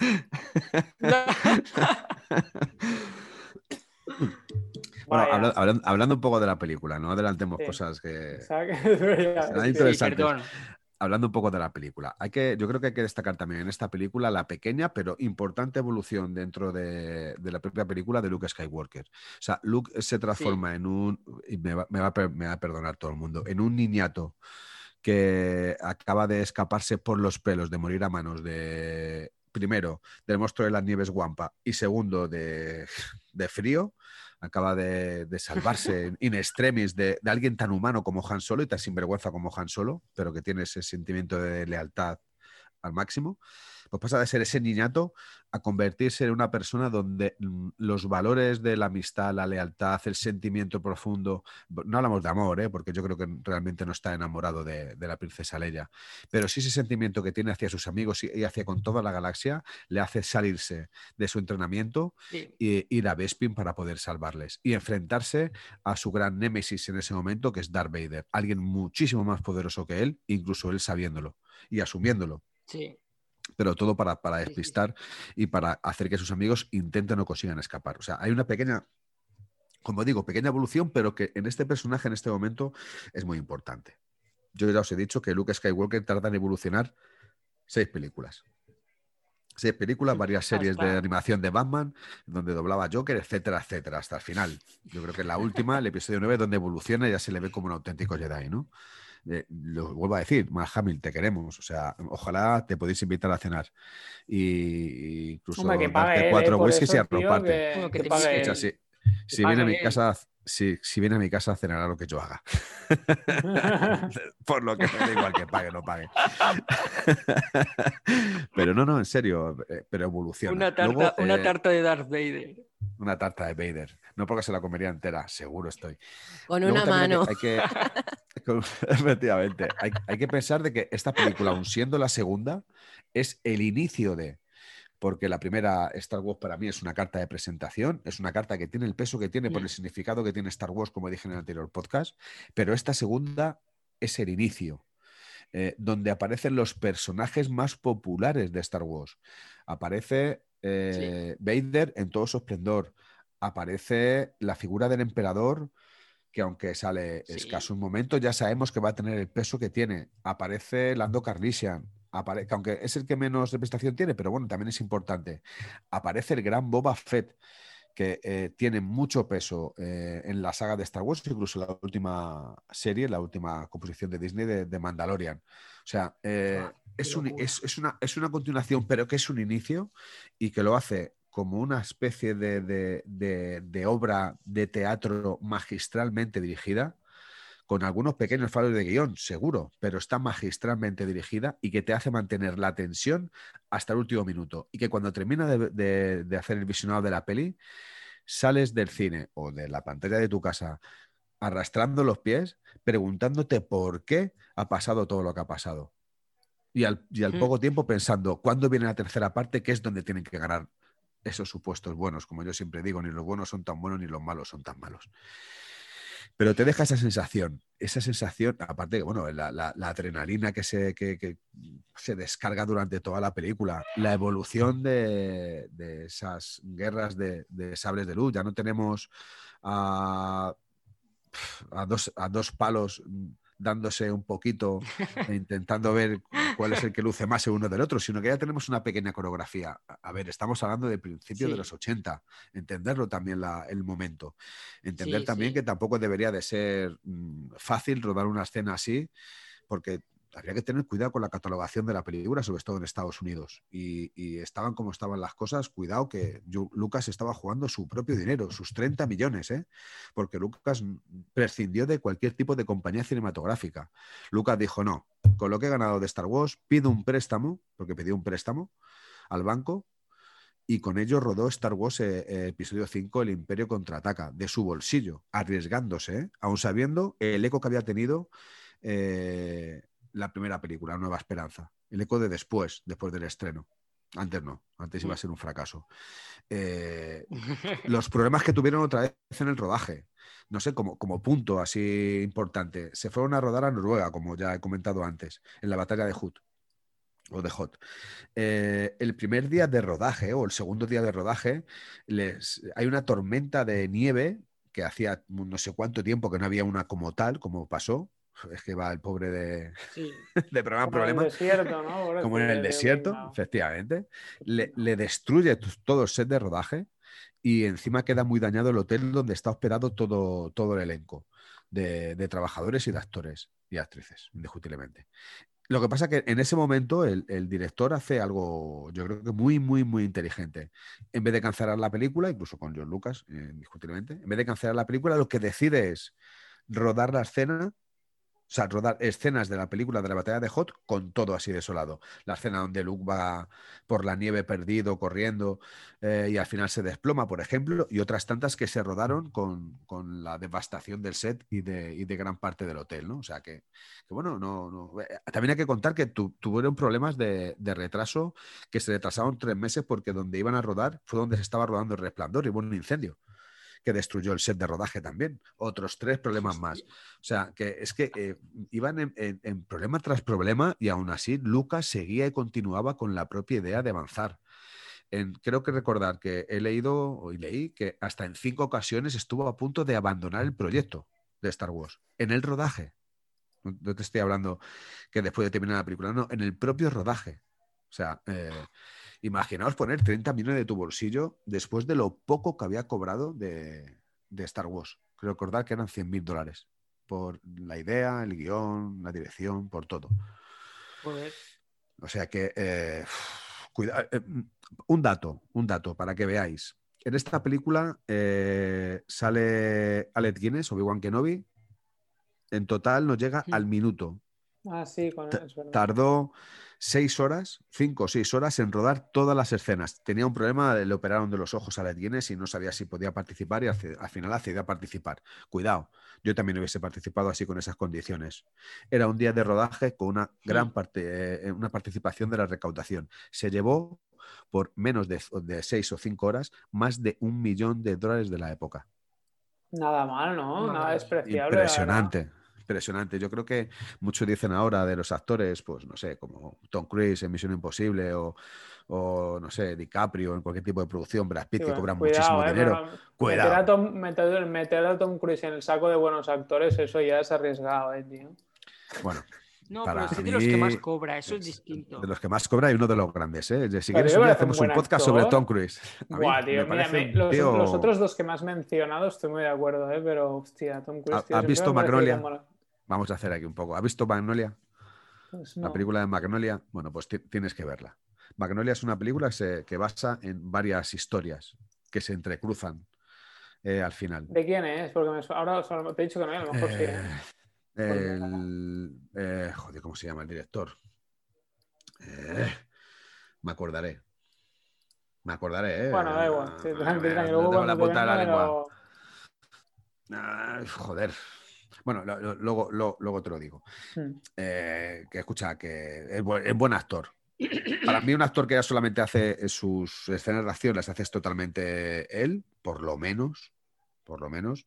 Bueno, es dedicado. tiene... sí, joder, sí, bueno, pero tiene ya un punto positivo. Aparte que a mí Misión Imposible es una de las películas que. O sea, me parecen entretenidas como películas, pero yo recosté a nivel a mí a nivel de actuación es un tío que siempre me ha, no sé, me ha costado. he visto, no lo he visto nunca como de esos, o sea, como DiCaprio me parece una o sea, hmm. para mí de los mejores junto a, a Norton. Thomas, Paul Thomas Anderson, perdón, que me ha venido a la cabeza. Paul Thomas Anderson. Ah, vale, vale. perdón. que me ha venido de repente. Da igual, si, se nos está yendo la olla de tema. Sí, sí, sí. bueno, eh, tienes que redirigirnos, tío. Yo, para hacer un pequeño resumen de lo que venía diciendo, que, que eh, es una gran película a la cual Lucas dedicó muchísimo tiempo, tanto interior como exterior. Creo que es una película para tenerla en consideración y no hablo de vosotros, sino hablo de la gente de fuera, como he dicho antes, que nos ve como meros frigues que nos sentamos con el cuenco palomitas y la botella de Coca-Cola a ver. Es la realidad, ¿no? Pero cerveza, pero sí. Bueno, pero eh, hay que disfrutar y hay que aprender de todo ese tipo de cosas. Y es una película que tiene de todo. Y, en el momento no había películas como ella eh, en el sentido de esa acción tan trepidante. Bueno, voy a hablar vosotros, que yo ya he hablado mucho. Sí, mirad, em, como veis, aquí tenemos a, dos, a un Sith y a un Jedi hablando, pero que sepáis que aún no os podéis desviar de estos dos caminos y veniros al mejor camino, que es el de Mandalor el Grande. Y vamos a un pequeño spot publicitario y volvemos. Parece que en nuestra galaxia solo existan los Jedi y los Sith. Parece que solo haya luz y oscuridad. Pero poco se habla de los guerreros de hace que se mantienen en pie hasta día de hoy. Poco se habla de los guerreros descendientes de Mandalor el Grande, los mejores luchadores de la galaxia. Bienvenidos al asedio mandaloriano de Tatooine. Forjaré tu armadura mandaloriana. Pero de mientras, en su proceso de construcción, aprende de nuestra historia, de los valientes orígenes nómadas, de la caza de mitosaurios, de la lucha mandaloriana. Viste tu armadura. Dame tu Beskar. Vaya, es Beskar puro.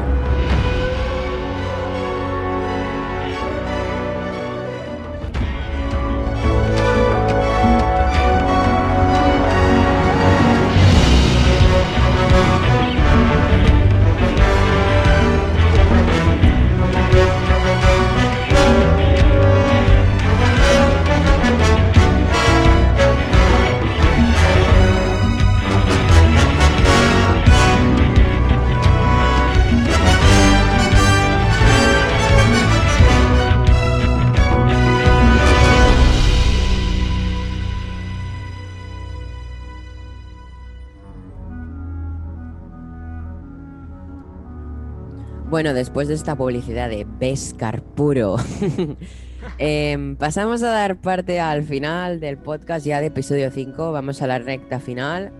Y nada, os cedo la palabra. Yo, bueno, o sea, ya creo que se sabe de sobra mi opinión. Creo que es eh, la mejor película de, la saga, la más completa, la, la más destacable en el sentido eh, a nivel de cómo lo puede conocer la, gente o resumir el universo de Star Wars. Entonces, eh, no puedo estar más agradecido a que esta película hubiese salido tan bien de... y gracias Lucas por, por no haber eh, tirado la toalla todas las veces que quisiste, porque te lo ganaste, tío. O sea, fue un peliculón, lo has hecho muy bien y creo que te merecías te merecías la gloria que, se ha ganado esta película.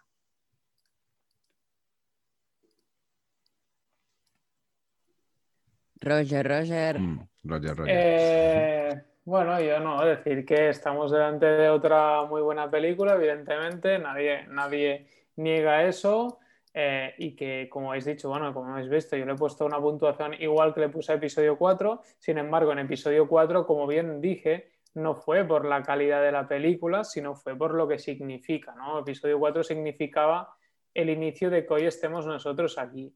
Seguramente podríamos decir que episodio 5 es la confirmación de, lo, que se intuye con el 4, ¿no? de, que, hay, que hay mucho de ahí donde sacar, donde hablar y donde, donde seguir creando. Por eso yo la nota en este punto ya seguramente sí tiene más que ver la propia calidad en sí para mí de la película, que, que no solo lo que significa, que también, ¿no? Como el hecho de que para muchos, entre otros que estáis aquí, sea pues la mejor, considera la mejor película de la saga, pues obviamente eso significa, que, significa que, que, realmente es algo a tener muy en cuenta para todos los fans de la saga. Así que para mí eh, es una muy buena película.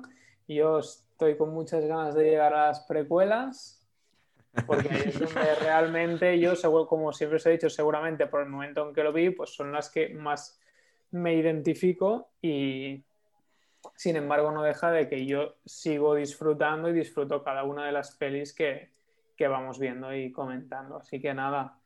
Eh, ya te queda poco, ¿eh? Para las precuelas, tranqui, una peli más y ya está. Un par de semanitas. Pero bueno, nada, decir que yo también, pues lo mismo, ¿no? Que realmente es una muy buena peli para disfrutar y si alguien no la ha visto, más le vale verse. Pero ya. Jero, ¿quieres continuar tú? Sí.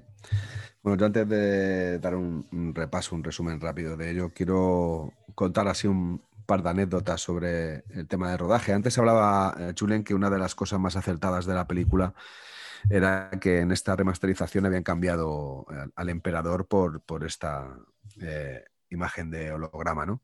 Bueno, pues he de decirte que ese, ese personaje lo hizo una mujer, el personaje del emperador en la película original que se llamaba Marjorie Eaton, que tenía 72 años y que para poder rodar la escena utilizó una máscara facial, una prótesis facial, por eso tenía esa, esa cara. Para mí eh, es un error, ¿eh? para mí yo creo que la imagen del emperador era la que le daba la, la actriz Marjorie Eaton con esa máscara, porque ya solamente por respeto a ella por haber actuado en, en la película. Igual que tampoco me parece mal, que eso lo diré la semana que viene, que eh, se cambiase la cara de Anakin Skywalker eh, al final del retorno del Jedi cuando están en, en espíritu y se le pusiese a Hayden Christensen en, la película. Creo que es un error. Creo que, hay que conservar eh, aquellos actores que salían en las películas originales. ¿no? también una pequeña referencia a la estatura de nuestra querida Carrie Fisher, es, era, muy bajita. Y las películas que rodaba con, con Harrison Ford tienen que mm, ponerla un taburete. Es algo gracioso, pero tuvieron que hacer una caja de madera para que no se notara la gran diferencia de estatura que hay entre, entre los dos. ¿eh? Es algo por lo menos gracioso de, comentar, ¿no? Eh, y hay otras dos últimas cosas que quiero decir, ¿no? Para que sepáis un, para que sepamos un poco, sobre todo con la siguiente que voy a decir, de eh, esa química que había entre Harrison y, Carrie Fisher. Y es que le gustaba mucho aquello de irse de fiesta, ¿no? Y hubo una de las noches que salieron de fiesta con gente como los componentes de la banda del Rolling Stone y alguno más. Y según comentaban ellos en una entrevista, gracias a una noche un poquito desenfrenada de agua de misterio y otras cositas del buen vivir, pues llegaron al set de rodaje de Empalmada con una sonrisa de oreja a oreja que es la que se muestra cuando llegan a Bespin. Esa cara de felicidad que tienen los dos, reconocen que es gracias a, esas cositas de buen vivir que estuvieron probando, sí, llevaban, iban como grecas. y, y, ya por último, lo más importante, que es algo que comenté hace varios podcasts cuando estuvimos hablando de una parte de, Harrison Ford o de Han Solo. Eh, Han Solo quería morir en esta película, en el Imperio Contraataca. Y así se lo hizo saber a George Lucas. Han Solo, Harrison Ford, no quería volver otra vez a, a ostentar el papel de Han Solo. Además se lo dijo, que no iba a firmar por ningún, ninguna más, ninguna película más. Que esta iba a ser su última película como Han Solo y por lo tanto él quería morir. Y George Lucas tuvo una idea gloriosa, que fue congelarla en Carbonita. Antes hablaba Julen de, estas son las películas de que te dicen, ah, esta película, la película del beso, ¿no? Pues a mí incluso me han llegado a decir, ah, sí, esa es la película donde meten en, cemento a uno de los personajes y yo no, carbonita. Exacto. Es carbonita, no cemento, es carbonita. No me insultes. Efectivamente. Pero, pero sí, eh, George Lucas creo que hace una jugada maestra, magistral, otra vez, de nuevo, como hizo con la Guerra de las Galaxias, con David Prowse, el, el, que hacía de Darth Vader, aunque en un principio estaba para Chihuahua. Eh, le convence a Lucas de que en vez de matarle le congelan carbonita, porque hay que ser tan malos y matarle, mejor que se quede congelado y ya está. Claro, eh, Harrison Ford creo que no calculaba la popularidad y el gran sueldo que iba a tener para eh, el retorno del Jedi y sobre todo después de la fama que le había dado gracias a Lucas y a Steven Spielberg y Indiana Jones. Y tuvo que decir que no le quedó otra que decir que sí y poder revivir el personaje de Han Solo siendo muy a, muy a su pesar suyo pero era una de las cosas que Lucas quería conseguir, que Han Solo volviera otra vez a la galaxia, y lo consiguió no solamente en esta, sino en la secuela, incluso hizo, hizo una, una, una, película de, de, Han Solo. Y después de esto, ¿qué decir? Para mí una película icónica, hay las grandes películas de, del cine se basan en Star Wars, cogen apéndice de Star Wars, incluso El Señor de los Anillos eh, creo que tiene muchas referencias a Star Wars, la trilogía de Matrix tiene referencias, muchas referencias a Star Wars y las grandes películas Terminator, no sé, podría decir muchas, muchas películas. Eh, antes de nada, eh, como hice la otra vez, sí me gustaría también recordar con qué películas competía ese año en Imperio Contraataca. Compitió con grandes películas como El Resplandor de, de Stanley Kubrick, una gran película, una película impresionante de un guion de un libro, otra vez, como no, de Stephen King. Eh, compitió con la película de Todo Salvaje, de Robert De Niro. impresionante, un, actor polifacético, un camaleón de, la pantalla. Y que, que, con esta película nos quedó a todos los que a todos los que hemos visto asombrados, ¿no? Películas como Superman 2 o Aterriza como puedas, que si no habéis visto nunca Aterriza como puedas, os recomiendo verla porque se os va a escapar la, carcajada, pero seguro, ¿eh? seguro, yo no, me cabe ninguna duda. Y bueno, es para que veáis un poco lo que eh, en ese momento el cine cabía, Viernes 13, eh, no sé, que nada, nada, ni tan siquiera parecido a, Star Wars, porque nadie se atrevía después de Star Wars a, rodar una película que tuviera que ver con algo del espacio, algo galáctico, porque sabían que iba a ser un fracaso total después de ver Star Wars. Como he dicho, es un icono, tiene unos personajes muy bien narrados, que aunque tenga poca aparición dentro de, cada película, consiguen un peso importante como Bosk, el cazarrecompensas. Creo que es una película de acción, de aventuras, de amor, de drama, que tiene muchos tintes, eh, cosa que nadie ha conseguido hacer y que, que ojalá el cine de un futuro también se, fije, aunque no copie, porque muchas de ellas copian, pero sí se fije en la manera de estructurar una historia como estaba estructurada esta. Creo que lo, lo que le hace falta al cine, la estructuración de una buena historia. Y cuando una buena historia es buena y se sabe contar, al final se convierte en Star Wars. este episodio a mí me ha gustado más incluso que el primero. Fíjate que el primero me había gustado. Este tiene muchísima más chicha, mucho más donde rascar. Eh, he apuntado un montón de diálogos, de frases que me han gustado. Y la primera era, pues eso, como el comienzo, y entiendo a todo el mundo que le da la nostalgia de pues, que la primera es la primera, pero creo que esta es muchísimo mejor. O sea, yo creo que si te haces fan de Star Wars es ya con esta y, me ha gustado un montón, se me ha hecho corta. Eh, me gusta el contraste que la primera es como en el desierto y en esta empieza todo nevadito, me gusta ese contraste un montón. Eh, y, nada, la, he disfrutado mucho. Tiene, sobre todo los diálogos y los personajes nuevos, el conocer a, o sea, el que Luke vaya a conocer a Yoda, todas las, todas las enseñanzas que le, que le da, me, me ha gustado mucho. Luego, si me dejáis, leo algunas frases que me ha apuntado y, y que son, vamos, que, hay cosas que yo las siento, las he sentido en mi, en mi vida, cuando hablan de la fuerza, de lo que es, de, pues, de los seres luminosos y tal. Y ojo, si esto, yo lo pienso así y yo no sabía que era de Star Wars estas cosas. La preciosa frase de I love you, I know. Ay, sí, bueno, es que tengo mi apartado en mis apuntes, tengo mi apartado romance. Ya sabes que, me gusta. Lo que pasa es que en esta peli empiezan muy a saco con el romance. O sea, empieza la película, no llevan ni cinco minutos y ya están peleando de mm, no te vayas. ¿Y por qué no quieres que me vaya? Porque te gusto, ¿verdad? Porque te van los sinvergüenzas y tal. Y ojo, que a saco, que a saco empiezan. Sí, sí, sí. sí, luego, sí, si tenemos apartado romance, yo os digo mis apreciaciones. Eh, ¿Qué nota le pondrías? Es súper importante. Un 10, a mí me ha encantado. Me, me, ha gustado más que el anterior, o sea que un 10. Si el anterior le di un 9, un 10. Me ha gustado mucho. Iván, ¿quieres continuar? Sí, continúo yo. Pues como ha dicho Raquel, el cambio es brutal de la primera a la segunda. O sea, es lo que... La, sí, la primera es la primera, mucha nostalgia, mucho tal, pero la segunda es por la que de verdad te haces fan. Cambia un montón, eh, hay más mundos, más personajes, eh, frases míticas como la de eh, Yo soy tu padre, obviamente. Y no sé, los, los trajes de, los actores secundarios y todo, está todo como muy detallado, los diálogos mejoran muchísimo y hay cosas muy míticas como Han Solo en Carbonita, como eh, cuando Luke va a Dagobah a conocer a Yoda, que no sabe ni quién es Yoda y lo ve ahí, se piensa que va a ser un pedazo de tío y es un enano. Y, también vemos la evolución de, los personajes como la de Luke, que va cambiando, va evolucionando mucho, va conociendo los caminos de la fuerza. Y no sé, es una película que es muy mítica y es por la de. Por, yo la, pienso que es por la de. La, la película por la que de verdad te haces fan de Star Wars. ¿Y qué nota, le pondrías? De nota le pondría un 9. Uy. ¿Reservas tu 10 para alguna en concreto? Eh, no, yo creo que no.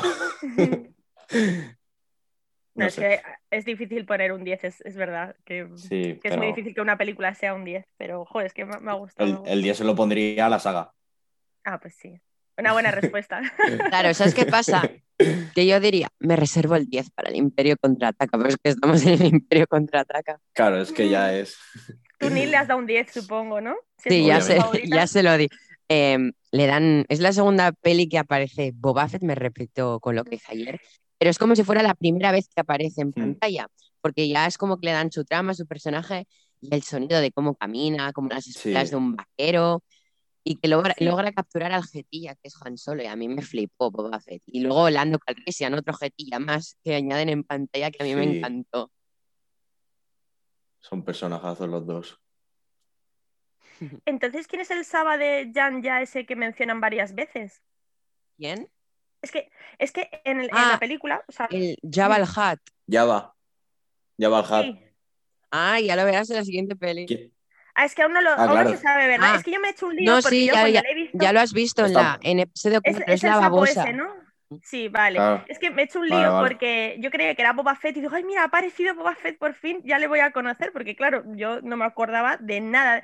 Es curioso cómo es la, eh, la memoria, porque ya os dije en el anterior po- podcast que yo había visto estas pelis de pequeña, pero no las había vuelto a ver nunca. Y mm, he visto esta peli como si no la hubiera visto jamás, o sea, no me acordaba absolutamente de nada y solo me acordaba. Solo he tenido el flash de haberlo visto, la escena en la que mm, Chiwi está re- recogiendo las piezas de C3PO. Es el único flash que he dicho, ostras, yo esto me acuerdo de haberlo visto, pero el resto de la película, nada, no me acordaba de Boba Fett ni me acordaba de nada. Y entonces he pensado, ay, es Boba Fett, pero luego han mencionado al Java de Sanja este, y digo, a ver si va a ser otro, otro Mandalorian y no es Boba Fett y me estoy colando. O sea que sí que es Boba Fett, confirmado, ¿no? Vale, vale. Por la armadura, porque esa armadura solo la tiene él, ¿no? Sí. Vale, Sí. vale, pues ya está. Es la armadura de su padre, que la armadura de su padre es, eh, la verás en las precuelas. Mm, Vale. Mm. Y que le dice Vader, nada de desintegraciones, y le dice el otro como desee. Con una voz más rarilla le han puesto. Sí, tiene, tiene una voz rara el doblador. Sí, porque Sí. es así como muy extraña. Es muy, sí. Ay, No la he Raquel, visto en inglés. no- dime, lo que hablábamos de los AT-AT, ¿de los qué? los, vi- los, los tanques cuadrúpedos, los que más Ah, preguntan. sí, sí, sí, sí. Los de asalto, los tanques de asalto, Sí, de eh, 20 metros. Sí. lo que te decía, que los grabaron en, en miniatura, como Sí. stop motion, como Sí. lo que tú decías de plastelina, Sí, me parecía eso. Pero aparte grabaron elefantes caminando para que, porque si te fijas parecen elefantes prácticamente. Es que parece ver elefantes. Es que Sí. además quería decir, yo tenía aquí una apreciación escrita que me recuerdan un montón, además tú que eres de Cataluña, eh, a los elefantes de Dalí con esas patas tan largas, tan larguísimas. Sí, Me, me- me lo recuerda, digo, mira, parecen los elefantes de Dalí ahí en el desierto de nieve, qué chulo. Pues sí, no me extraña que grabaran elefantes, eh, tiene- es muy Mm. parecido. Y un- leyendo la ficha técnica. Dijeron que se, inspiraron un en, una. set. Sí, ¿El sí, sí lo, dije, sí lo dijo. Que se inspiraron en, en- y en camellos también. En camellos. A mí recuerda más a un camello, de hecho, con así está como un poco jorobado. Tiene así como un pico Nunca para se me arriba. hubiera pensado que era un camello, ¿eh? No, a mí tampoco ¿No? me recuerda el cabello. Pero bueno, puede ser. Oye, ellas se pueden inspirar en todo lo que quieran, en varios Claro. animales. Eso es Sí. verdad. Es que lo eh, a, los, a los elefantes estos de asalto no, no se nota tanto lo del stop motion, está como mejor logrado, pero los animales en los que montan al principio de la película, ahí sí que se nota mucho más. El son- Downtown. sobre to- sobre todo Mm. en, la- en los planos generales, eh, ahí se nota mucho que es stop motion. Luego en los planos cortos sí que son figuras, pero claro, los Sí. planos cortos sacan un ojo y una boca, o sea, no- Claro. se nota que, que, que tuvieron cuidado de, de no enseñar el muñeco entero, porque a lo mejor, no sé, no sé si lo tendrían acabado o qué, pero, pero que se nota mucho el- los encuadres muy cortos para que no se vea el bicho y los planos a lo lejos, que ahí ya sí que se ve entero el, el animal y ahí es la técnica esa que se nota que son miniaturas. Hicieron lo que pudieron con la tecnología de la época. Claro. Pero fíjate que es tres años después de la otra y me parece que la primera estaba como mejor lograda, pero claro, ve- volvemos otra vez a lo de que estaba mm, remasterizada, entonces no sé. Claro, es que de, el- en la primera se gastaron creo que 11 millones de dólares y en la segunda 30. Joder. Bueno, ahí se nota el O sea, presupuesto gran- vestuario. Claro, hay gran diferencia. Sí, yo lo he notado lo que has dicho tú antes, en que hay muchísimos más personajes, es mucho más coral, hay Mm. más escenarios. Más detalles. Sí, más todo y me, me encanta. Bueno, ¿cuántos funcos hay de esta película que yo no asociaba a esta película? Y los quiero, o sea, de repente es como que los quiero todos y digo, no, Raquel, no vayas por Sí, ahí. sí. Porque cuando lleva a Porque Luke a. Este 2020 hizo 40 años de la peli, entonces por eso hay Sí, tantos, porque claro. este 2020 Ah. sacaron un El porrón. 40 aniversario. Mm, Claro, a mí me yo- falta el de, el de Leia y Han juntos y el de, creo que el de Darth Vader. Es que antes de, conoceros no me fijaba en los funcos, ¿sabes? Pasaba totalmente desapercibida, pero ahora que ya estoy metida en esto, así como en las drogas, como vosotros en Star Wars, ya me tiene que llegar el mejor de todos, que es cuando Yoda levanta el ala X de Luke, que lo levanta del pantano. Ah, sí, del mejor Funko. Qué super escena. De ahí me ha apuntado todo el diálogo de Yoda, porque es el mejor, o sea, me encanta. Me encanta todo lo, que... Es que puedes, puedes salir cinco minutos en la peli y ya has aprendido, o sea, ya te ha cambiado la vida ese, ese, bichillo. A ver, si encuentro las frases por ahí de cuando... Ayer comentasteis alguna curiosidad o algo. Por ejemplo, yo he, investigado un poco y he visto que Luke eh, tuvo un accidente y se estropeó un poco lo que una parte de la nariz y el moflete. aprovecharon el zarpazo del guampa. Claro, eso es lo que va a decir. Fíjate que yo he pensado cuando empecé la película, digo, si, si, la primera es del 77 y la segunda del 80, tampoco ha pasado tanto tiempo, ¿qué le ha pasado al actor? Porque le veía como súper envejecido de repente. Por eso el, el, el, Wampa le, le, mete el zarpazo, es un poco para disimularlo. Ah, pues esto yo no, no, no lo sabía. o sea, que tuvo una curiosidad. por eso tiene la cicatriz. Una curiosidad que nos dijo ayer Jero, que yo no lo sabía, era que la escena en la que Luke coge de la nieve el sable láser, la espada láser, la coge de la nieve y, se la lleva a la mano, como está boca abajo y iba mm. de, abajo para arriba, la escena la grabaron al revés, ¿sabes? No sé si me explico. Ah, claro, al revés y con, y con unos Luke lanzando el, sable, en vez de cogiéndolo, lanzándolo, para que pudiera la ah. fuerza. Ah, vale, vale. Ah, qué guay. O le pues hicieron el efecto al revés. Nos lo dijo claro. wow. Claro, truquillos. Hoy en día estaría todo hecho por ordenador, pero en aquel momento se tenía que, que apañar. Con 30 millones. Sí, hoy 30 millones, eh, en aquel momento mucho, hoy en día es nada. Por eso. es una de bajo presupuesto hoy en día. Ya, de muy bajo presupuesto. sí. ¿Qué diálogos tenías por ahí apuntados? A ver. Em,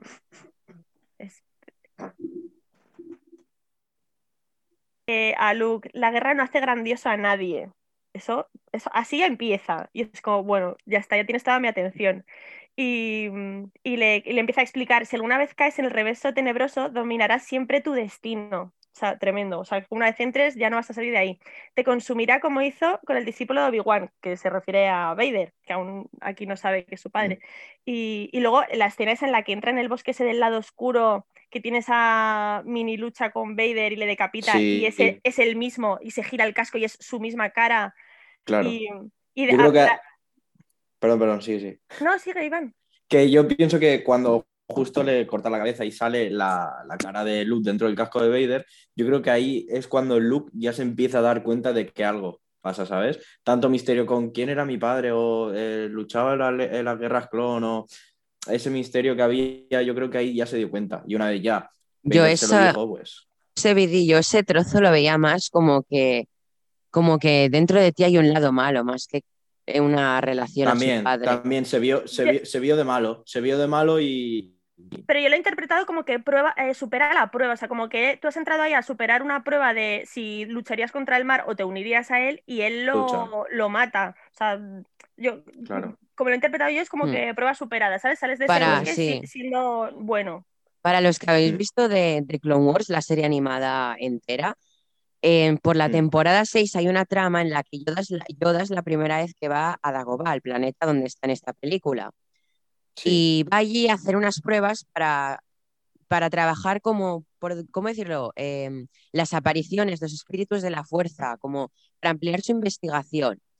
Entonces él se mete en una cueva y tiene unas pruebas parecidas a las de Luke, mucho más largas, peores. Y allí en esas pruebas Yoda también se enfrenta junto a su lado oscuro, más rato que Luke, pero bueno, pero él tiene que aceptar que él dentro tiene un lado oscuro y así es la única manera en que lo evita eh, a través de la luz.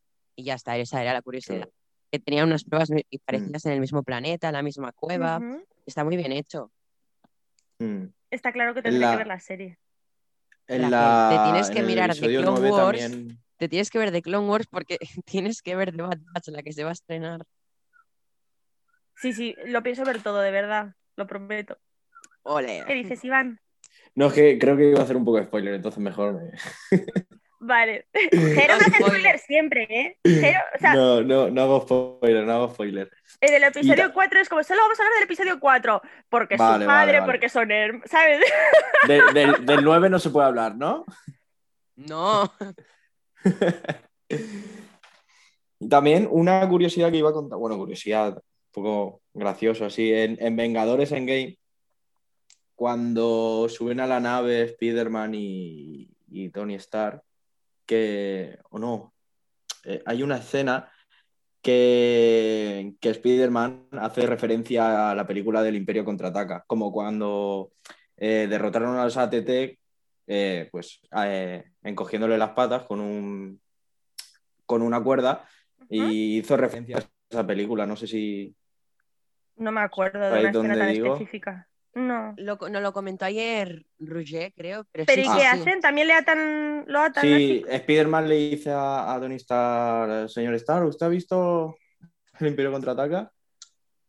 ¿En serio? Sí, ¿no?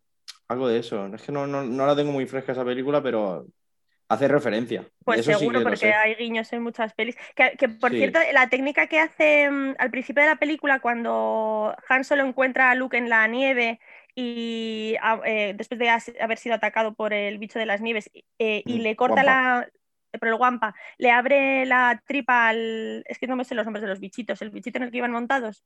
Town Town. ¿Cómo? Town Town, tal cual suena. Town Town pues le, abre las tripas al Town Town y le refugia ahí para que mantenga el calor. Pues eso, mm. en la película El Renacido de Leonardo DiCaprio, que se llevó el Oscar por esa película, usa esa misma técnica. Y digo, mira, anda como el Renacido. Pero mm. claro, yo la primera vez que lo he visto en mi vida fue en El Renacido y ya había sido usado antes en esta muchísimo Las tripas parecían ahí butifarra azul. Sí, sí, sí. un, poco, un, poco, raro. Me encanta porque cuando lo abre gente solo dice, joder, si hueles mal por fuera, por dentro ni te cuento. Sí, es que como tiene que oler eso. O sea, a ver. Pero bueno, para, para mm, eh, salvar la vida, lo que sea. O sea, si te tienes que meter ahí, yo también me metería. Hmm. Y es que Han Solo es como muy resolutivo. A mí personalmente no es una persona que me caiga bien porque tiene una forma de ser muy pinchante. A mí eso me cansa mucho, me gusta la gente más fácil.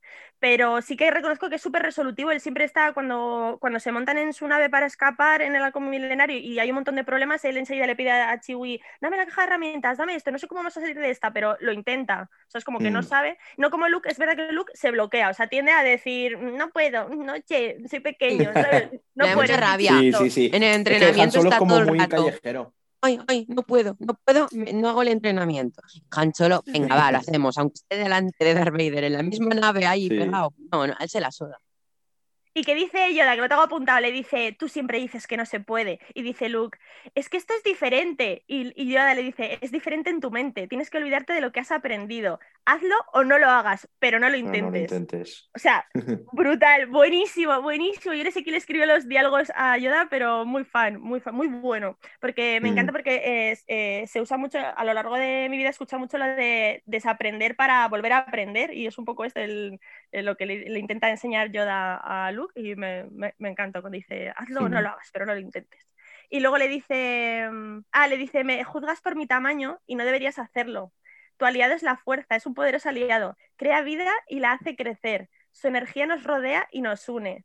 Nosotros somos seres luminosos, no esta materia bruta mientras le toca el brazo. El hombro. Eh, debes sentir la fuerza a tu alrededor por todas partes bueno, o sea, yo ahí estaba eh, con la piel de gallina. A mí esas cosas me encantan porque yo siempre he sentido, yo no creo en un dios, ni soy religiosa, ni nada, pero sí que siempre, siempre, siempre he creído en la energía. O sea, como que todos somos energía y como que hay una gran masa de energía y cuando desaparecemos, pues eso es energía que, se va uniendo y, fluye y se va uniendo a otras cosas y, se transforma y tal. Y cuando empezó a decir esto de los seres luminosos, he dicho, Dios, si esto lo he sentido yo siempre, mira, me lo está diciendo Yoda clarísimamente, con mejores palabras.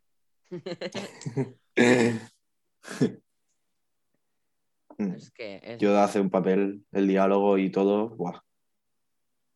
Y hablemos ya de Bespin, el planeta aquel donde se les traiciona, luego Lando les da pena, se arrepiente. Ah.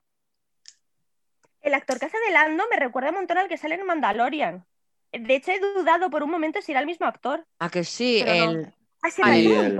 Griff carga, ¿no? El otro jetilla sí, Sí, sí, sí, Y ojo, parece que sea familia o que sea el mismo, pero no. Verás un Lando Calrissian de mayor futuramente, solo te digo eso. Sí, vale. es muy mayor.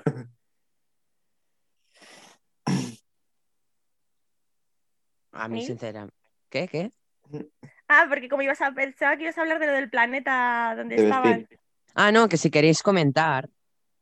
Ah, sí, hmm. una cosilla. Los que están con la chatarra de C3PO, ¿te habéis dado cuenta? La especie Lugnaut es el mismo que Kill. El de Kill, sí que me he dado cuenta. He dicho, míralos si son iguales que Kill. Pero Kill era un amor de. de, ah, que sí, y estos ahí chillando como unos. Sí, y Chihuahua, pobreza, y ahí recolectando las piezas, enfadado y triste. Y da mucha pena Chihuahua, y cuando chilla así, a mí me, da mucha. Como un perrito llorando. Sí, es como, no me gusta oírle llorar así, pero bueno. Mejor sonido es el de R2, cuando por ejemplo sale del lago, que es cuando chilla así como loco. Qué bueno. Sí, sí. Y R2D2, arreglando la hipervelocidad de la nave, es el héroe una vez más de la película. O sea, R2D2, héroe en cada película. Ni tanto. Que de hecho saca el punco de él manchado así de barro. Un, droide, pero con, lo ves ahí como con mucha personalidad, como si fuera un personaje más. Hmm. Sí. Al contrario que C3PO, que su personalidad no tiene. Claro, pero C3PO se puede, puede hablar, pero. C3PO es un redicho y es un prepotente y les insulta a todos, que ha insultado a Chiwi y a R2D2 y luego siempre tienen razón los otros. Y o sea, C3PO es, mono, se le agradece su labor, pero jo, es un poco toca. Y le dice a R2D2, ay, es como un niño. Y me acuerdo cuando yo en el anterior podcast dije que los ruiditos que le ponían a R2D2 son como del niño, son como el del Baby Yoda y yo creo que son esos ruidos aposta para que tú te encariñes con él. Mm. Sí, lo que hacían es, eh, si te fijas, y creo que en la, primera película, en la segunda, creo que también, eh, cada vez que salía R2 le, hacían un plano general moviendo la cabeza. Y entre eso y los ruiditos es como que te llama mucho la atención y por eso, no sé, es como un personaje que le coges cariño. Sí, sí, te hacen que te encariñes con él, con los ruiditos. Y eso que ni habla. Pero... No habla, C3PO es el único que le entiende, el único que traduce lo que dice, o le contesta por lo menos. Sí, no, bueno, no, yo creo que todos no lo entienden. No, no, porque Luke le dice, si lo que estás diciendo es que mm, nos hemos equivocado al venir aquí, estoy contigo. Y, o sea, que hace una suposición de ah, lo que puede estar diciendo, pero yo creo que el único que le interpreta es C3PO, creo, sí, a nosotros estamos equivocando. Yo es que ahora mismo no lo recuerdo. Quien sí que entendía R2 era Ahsoka Tano. Sí, eso, ¿ves? Ya sabía yo que... A Ahsoka le entendía. Ahsoka es una crack. Sí. Tanto. a mí lo que... Buah, es que sigo pensando es que, bueno, perdón, es que entonces me adelanto a la siguiente peli, mejor me callo. Sí, yo también me callo alguna cosa que... claro, es que si lo digo es spoiler. ¿Quieres que deje mute un momento? No, no, no, porque tampoco es plan para la audiencia. Vale. La audiencia, qué elegante. Espera, sí, se te ha quedado. Buah, hablemos del momento. Yo soy tu padre. Buah, mitiquísimo. De las frases más míticas de la historia del cine. Ya, es que si tú a alguien le dices Star Wars, dirá, yo soy, tu, padre. Sí, y la de camisetas y tazas que se han hecho con, esa frase. Ayer Jero vino al podcast con una camiseta de Yo soy tu padre. Lo vi. yo tengo una taza. yo no tengo merchan, yo ya me noto las carencias, necesito, necesito cubrir esa parte ahora. Oye, que mi eh, merchan son Funkos solo, ¿eh? que, yo veo. Claro. quiero de Boba quiero un sable láser. Que la, pelea, con esta pelea entre Luke y Vader, estoy mucho más satisfecha porque os acordáis en la anterior película que esa pelea que tiene con Obi-Wan, eh, que no se mueven, que es solo movimiento de muñeca y no hacen nada y están como vejestorios, eh, en esta película digo, bueno, menos mal porque son como 20 minutos ahí peleando, o 10, no sé, 10 o 20. Y... Es que la, pelea de la primera película fue muy criticada por eso, porque ni, se movían, fue muy, muy poco encima la, la manera que murió Obi-Wan. Pero, ¿está muerto o no? Porque yo no me entero. O sea, porque. Sí, Ah, está muerto. O sea, es un fantasma. Sí, se llaman espíritus de la fuerza. Vale, pero es que esto, vosotros lo sabéis después, porque las películas realmente no te explican nada. O sea, yo hay muchas cosas que digo, ojo, la gente cómo lo sabe, porque yo estoy viendo las películas por primera vez supuestamente, ¿no? Hmm. Y, no me entero, o sea, no, no, no, tengo tanta información. Yo pensaba que Obi-Wan había desaparecido él aposta, ¿no? Que se había dejado matar y al final... No, es que... Cuando un Jedi muere, como es la materia, como la materia que, donde la fuerza está más comprimida, se desvanecen como polvo de estrellas. Entonces, oh. se desvanece y es la muerte. Le así morirán todos los Jedi. Ya verás cómo irán muriendo en todas las pelis. Hola. Y lo que, Y lo que, sí, sobre todo en la Orden 66. en, el, Mandalorian lo dicen que no quedan ya Jedi. Mm. O sea, que tienen que morir en algún momento. O sea, esto me lo espero. Bueno, alguno, y bueno, quedará. Quedan pocos Jedi, dice precisamente Ahsoka Sí. Ezra está vivo, no se sabe dónde, a saber, no sé, no sabe, está vivo. Está desaparecido. Y es que la manera, la manera que murió Obi-Wan Sí, se tiene que desvanecer, pero no sé. Tendría que... haber cortado por la mitad y luego ya. Es que fíjate, si me supo poco que yo daba por hecho que estaba vivo. O sea, yo pensaba, bueno, está desaparecido, ha hecho el truquillo así de magia y, y ha desaparecido. Yo, cuando lo vi por primera vez también pensaba que se había ido a algún lado, yo qué sé. Sí, pero ya hoy en la pelea, cuando Vader le dice a Luke, no hagas como. No te dejes matar como Obi-Wan, y digo, ostras, pues entonces sí que está muerto, ¿qué me estás contando? y me gusta cuando le dice Vader, a ver, la fuerza está de tu lado pero aún no eres un Jedi, o sea, es como, mira, no te vengas arriba, que tú estás aquí, que, te, por dar un salto y salirte de la carbonita te crees eh, Jedi, pero que no. Y mm. luego, por favor, podemos hablar de los paralelismos, parece que siempre tenemos que hablar de Juego de Tronos al final, pero es que... Eh, comenta, que es la, mejor, la mejor serie del mundo. Eh, lo, de la mano, o sea, Jamie Lannister. o sea, ya no es solo el tema hermana, rollito hermana, o sea, también el, lo de la mano. Y tanto. Yo aquí en Juego de Tronos estoy muy fuera, ¿eh? Vale, no pasa. Pues vaya, pues nada, borra, borralo de tu mente lo que es acabas de oír. Es el... Bueno, pero eso, ¿cuándo se la cortan a Jamie? ¿Para que... Ah, bueno, pero ¿quién te la, Por la, quinta o así.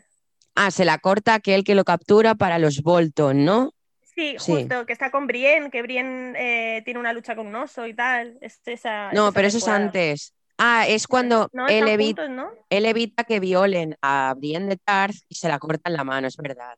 La pelea de los osos más tarde. Pero es esa temporada, quiero decir, que es Sí, sí, sí. Más o menos. Que se la cura sí, Es que Luke es Jamie Lannister, o sea, es como un dos en uno ahí. Sí, atontados por la hermana. hay, muchas, referencias. Entonces, cuando yo viajo de Tronos, eh, había muchos memes que ponía, que dice, sale Leia diciendo, ay, yo una vez besé a mi hermano y decía Cersei Lannister, ay, qué mona eres. ¿Sabes? Como diciendo, eso es muy, es muy adorable, eso que te hayas dado un besito. Y bueno, iban muchos spoilers, lo siento. No, da igual, da igual. Pero ¿sabes qué es lo bueno? Que cuando veas la serie no te enterarás de los nombres y entonces no sabrás de quién estamos hablando. Ya, ya. A mí me costó. me queda con mucho que habéis dicho. He intentado. temporadas, sepa los nombres, me costó lo suyo.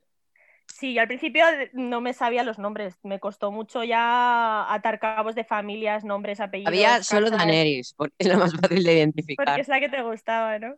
No, pero también es la más fácil. Una que tiene el pelo blanco. Desde el principio? Sí. Mm. Y tanto. Y bueno, eh, los soldados imperiales van a hacer algo útil en algún momento.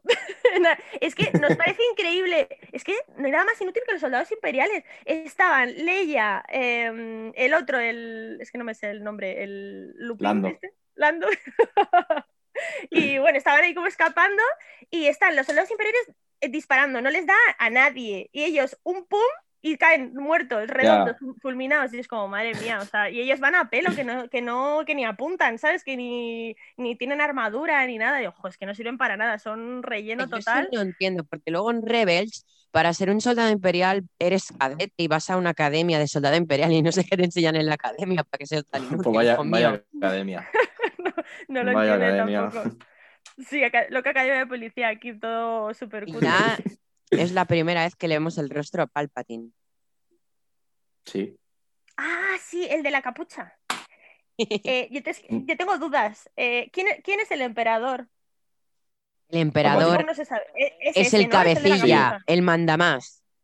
Y es cuando mm. Vader le dice a Luke, si nos unimos dominaremos la galaxia porque le está proponiendo acabar con ese, ¿no? Sí. Vale. Ah, no, bueno, no, no. No, lo que le está proponiendo Vader es que se unan al lado oscuro y juntos, pues, a la, em, del bando de Palpatine, o sea, es que Palpatine tiene... Ah. Perdón, que me entrebanco. Palpatine es el maestro Sith de Anakin. Darth Vader, Ah. perdón.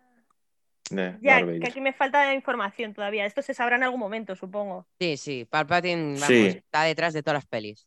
Vale, es que yo pensaba sí. que lo que le estaba proponiendo En era todas. acabar con el Palpatín, porque le dice, Palpatín sabe lo que, lo que supones, lo que, o sea, que puedes ser una amenaza, él quiere acabar contigo, pero si te unes a mí, eh, Claro, dominaremos si a Galaxia. une a Entonces, mí, yo ya no serás que una amenaza para nosotros. Ya. Claro, porque esto de Palpatine es, el- Sigue. Palpatine es el el que se da cuenta de- del poder y de la fuerza que está adquiriendo Luke como Jedi.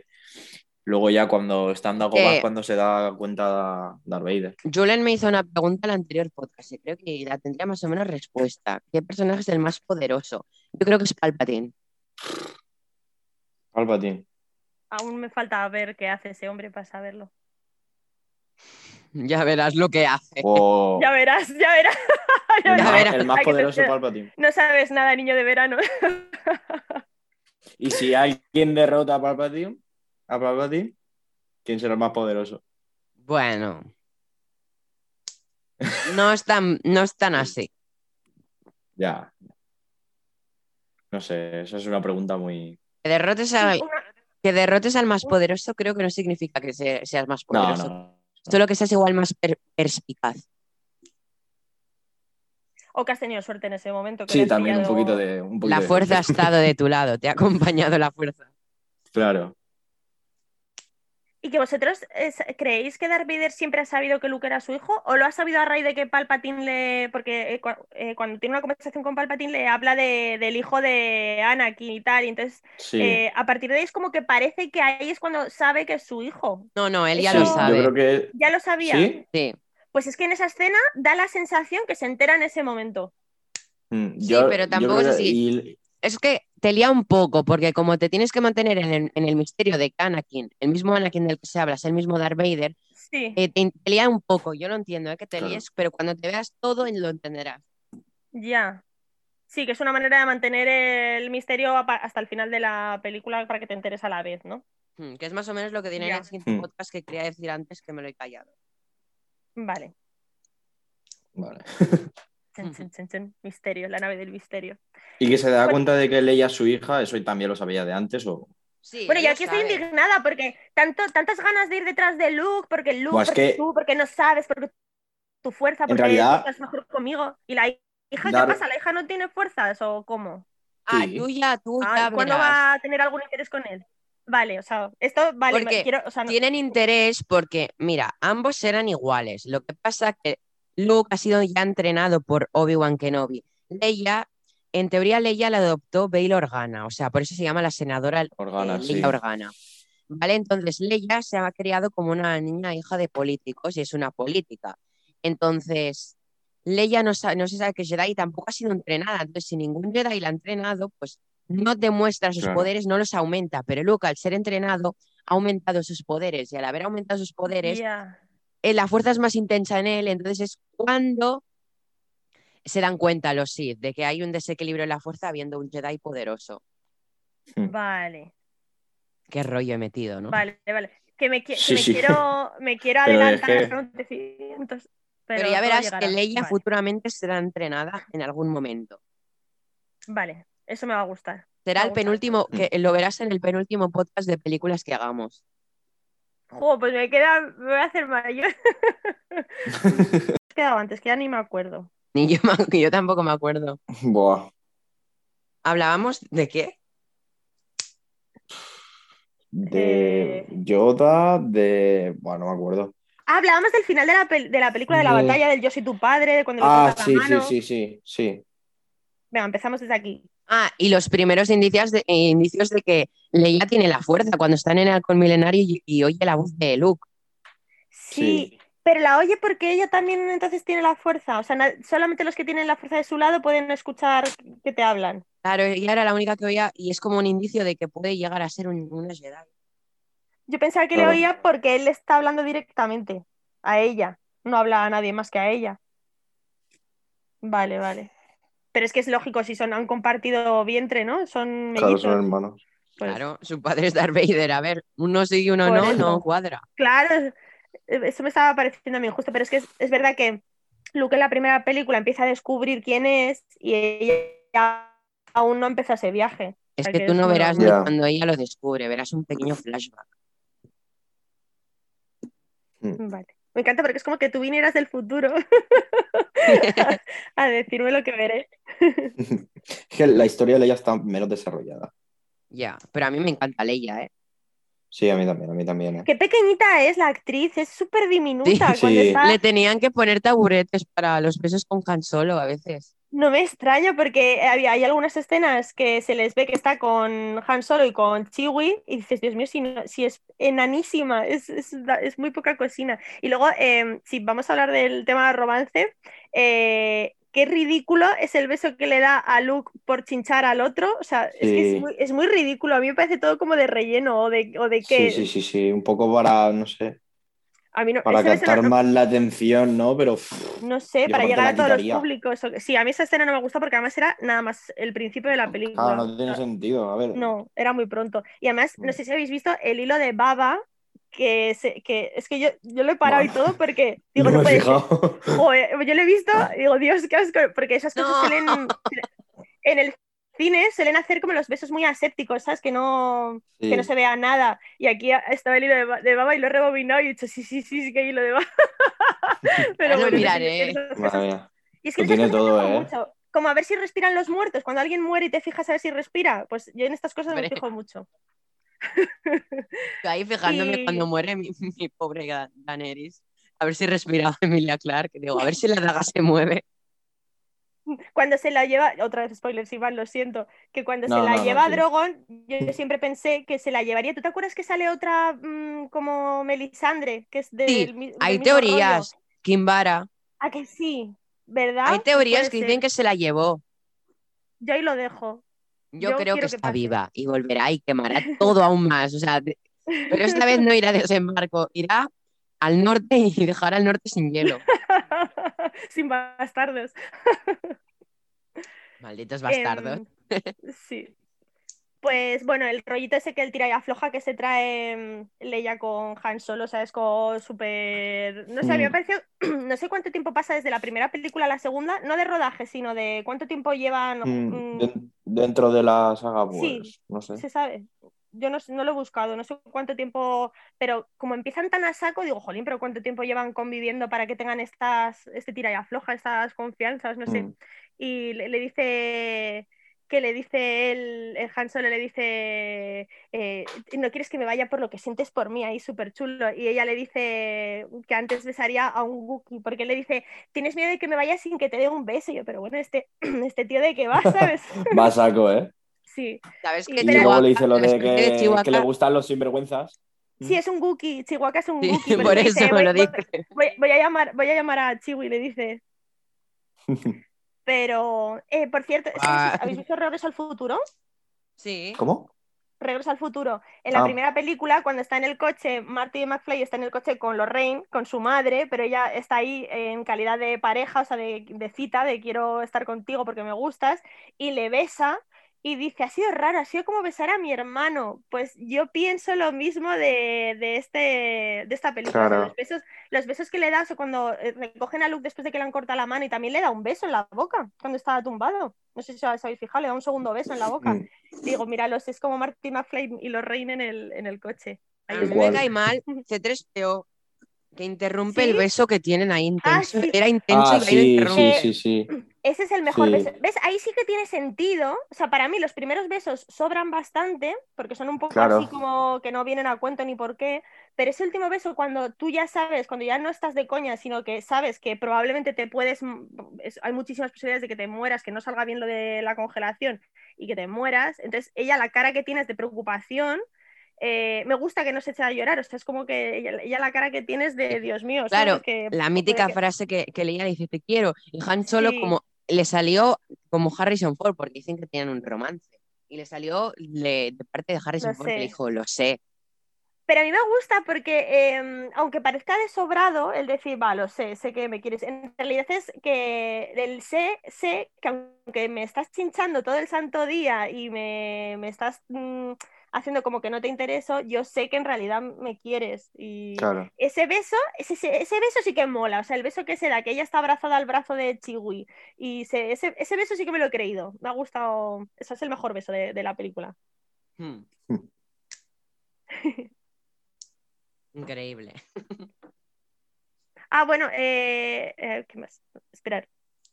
Es que como yo tengo un montón de apuntes, pero están totalmente desordenados. Me los tendría que ordenar mucho mejor.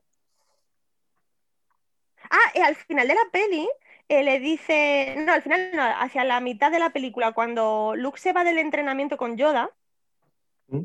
Eh, le dice, dice Obi-Wan, le dice Obi-Wan a, Yoda, le dice, ese chico es nuestra última esperanza. Y dice Yoda, no, hay otro. Y yo me he quedado como, ¿quién? Ah, ¿Es en esta peli? Ah, sí. en esta ah, peli dice, hay eso otro. Es lo, eso es lo que no he dicho yo, porque creía que era la siguiente peli. Vale, pero se, va a saber en algún momento claro, ese, otra persona. Ese otro es Leia, se dice la siguiente peli, te lo digo tal cual. Pero yo, yo pensé, pero si solo es Leia, solo hay un otro, Ahsoka Tano está viva en ese momento. Y en Rebels, Ahsoka Tano visita a Yoda. Entonces, mm, ah, no, no está bien cuadrado. Es un poco raro, la verdad. deja con muchas dudas. Hay errores me, me, descuadran. Pero porque, pero es nuestra última nuestra única esperanza con respecto a Vader o con respecto al Imperio en general. No sé, es que dice, hay otro Jedi. Pues no hay otro, hay otras. No dice Jedi, ¿eh? En ningún momento, porque lo he apuntado. Dice. Sí, dice hay otro. Ah, claro, porque solamente dice, ese chico es nuestra última esperanza. Y dice Yoda, no, hay otro. Y ya está, no dice nada más.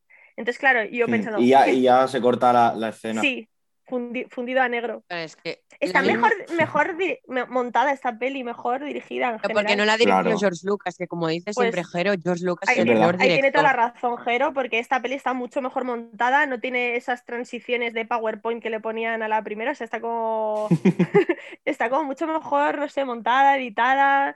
Me encanta otra vez como en la primera película, eso sí que es igual que la primera película, que es póster tras póster, los fotogramas y el color que tiene me gusta muchísimo. Había unas escenas que estaban, que parecía que tenía como un filtro naranja o tostado, no sé, me encanta el color que tiene la, peli, me gusta mucho. ¿Y tú, Raquel, qué opinas de Boba Fett? Eh, eh, pues que es un cazarrecompensas, ¿no? No, pero ¿qué opinas de él? Pero es que aún no he hecho nada, no me hagas spoiler. Aunque la siguiente peli no hace nada más, ¿eh? No va a hacer nada más, pues, si es que ha salido muy poco, él solamente está ahí obsesionado con... Es, de muy, muy importante para mí Han Solo, es muy importante para mí, porque quiere venderlo, ¿no? Yo opino que Boba Fett es un pedazo de personaje que no lo han sacado tanto, tanto partido. En The Mandalorian se lo han sacado. En el Mandalorian sí, ya, ya era hora, ya tocaba. Pero en la saga, muy poco partido, porque de mis personajes favoritos sí. A ver, no lo es, pero si hubiera tenido más trama, sí. También en The Clone Wars le han dado bastante trama cuando es niño. Hmm. Es verdad, es verdad. Pero sí, sí. Eso es muy habitual, que, haya, que haya personajes a los que no les, no les exprimen lo suficiente o que podrían dar más y como se centran hmm. en otros personajes, pues al final acabas siempre dejando de lado alguno. Siempre pasa. Es normal normal también. Ahora, van a sacar una serie de Boba Fett. También igual es que se lo reservan, no sé. Pero de Boba Fett en esta época, o sea, cuando era jovencito, ¿no? Porque en el Mandalorian está ya mayor. No, la serie de Boba Fett em, será después de los acontecimientos de, Mandalorian. Ah. Sí, después. No, en la escena post créditos, justo después de separarse de Mando, se va al Palacio de Java de nuevo. Sí, Sí, sí, sí, sí, sí, sí, que se sienta del trono ese. Ah, y en la siguiente peli verás que el bicho gordo al que mata saldrá en la siguiente peli, Delgado. ¿Delgado? Sí. Ah, sí, sí, sí, sí, ya sé quién dices. Yo creo que la siguiente peli me voy a acordar más cuando la vea, porque es cuando está Leia de esclava. Sí. En la siguiente peli sí que sale, sí que sale Boba Fett. Ya, pero que, digo que tiene un papel de mierda porque no, diré lo, ah. que, lo que le pasa porque No, no, eso es ridículo, pero no, no, no lo digas. Vale. Pero que eso, que no te puedo decir mucho de Boba Fett porque no, Ay. no se le ha visto Claro, claro. luchar ni nada, o sea, solamente... No, Es que- tampoco. Justo ayer repasé ya la peli que haremos el sábado que viene, porque tenía ansias de ver más de Star Wars. Y una, cos- una curiosidad, ¿sabéis cuando en la primera temporada del Mandalorian sale que pica para ir al cliente? Para la primera vez cuando va el cliente le asigna el trabajo de Baby Yoda. Sí. Sale una camarita que, que es redonda, que, que la- frase que dice es a chupapiqui. Pues en la siguiente peli sale la misma cámara y dice lo mismo y me hizo mucha ilusión. Anda, en la de en la que están C3PO y R2. Sí, cuando van a entrar al palacio, Sí, al palacio, vale, vale, sí, sí, sí, es verdad, es verdad. me hizo tanta Sí. ilusión. Porque Mandalorian es como elementos, detalles, los han juntado, por eso es tan guay. Sí, claro. Sí, sí, sí, le decía a Jero mucho con lo del Mandalorian, decía, es como re- recuperar un poco la nostalgia de, lo, de, la, de las tres primeras, del, del- de los inicios y tal. Y ahora yo viéndolas me doy cuenta que es, que es totalmente cierto. ¿Tenéis más Y cosas que bueno- decir? Mm. Sí, em, las últimas cosas que tengo apuntadas, y por mí ya os, no os aburro más.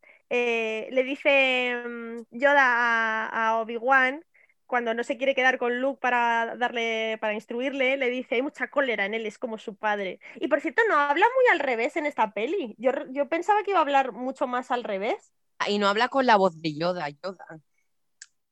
Es muy Mm. claro, yo he dicho, ostras, esto es como muy extraño. Yo no lo recordaba así, lo recordaba hablando m- Sí, sí. mucho más desordenado. Y. Ay, me perdí. Hablabas de la... hablar al revés. Sí, y. Ah, cuando, y cuando le está instruyendo y le dice Luke. mm, cuando, cuando Yoda, cuando has contado antes la escena que Yoda saca el- la cosa esa del agua ¿Sí? y dice Luke, ¡ay, no puedo creerlo! Y le dice, ya, por eso has fallado. Me encanta la cara que pone, ¿sabes? La cara de, de- de- de superioridad y yo lo sabía que, que por, pues eso, que por eso has fallado, porque es que yo como que no confía nada en él, ¿sabes? No tiene nada de confianza. Y me gusta también Claro. cuando dice que, porque cuando él tiene, Luke tiene la visión y, y, y, mm, y Yoda, eh, bueno, le pregunta lo que va a pasar y dice, Obi-Wan, no puede, no puede saberlo, ni siquiera Yoda no puede saber lo que va a pasar porque el futuro está siempre en movimiento. Y esto me ha gustado mucho, porque además en el otro podcast alguien dijo que el futuro estaba escrito. Y yo estoy más Mm. de acuerdo con esto, el futuro está siempre en movimiento porque realmente es todo imprevisible según lo que, lo que puedas decidir. Jo, es que pensar que está el futuro escrito es que es como que no tiene sentido porque entonces ya no tienes li- libertad ninguna. Si el futuro Claro, está haga lo que escrito, hagas. es como si fuéramos marionetas y estamos haciendo lo que tiene que pasar y no. ¿Y qué más?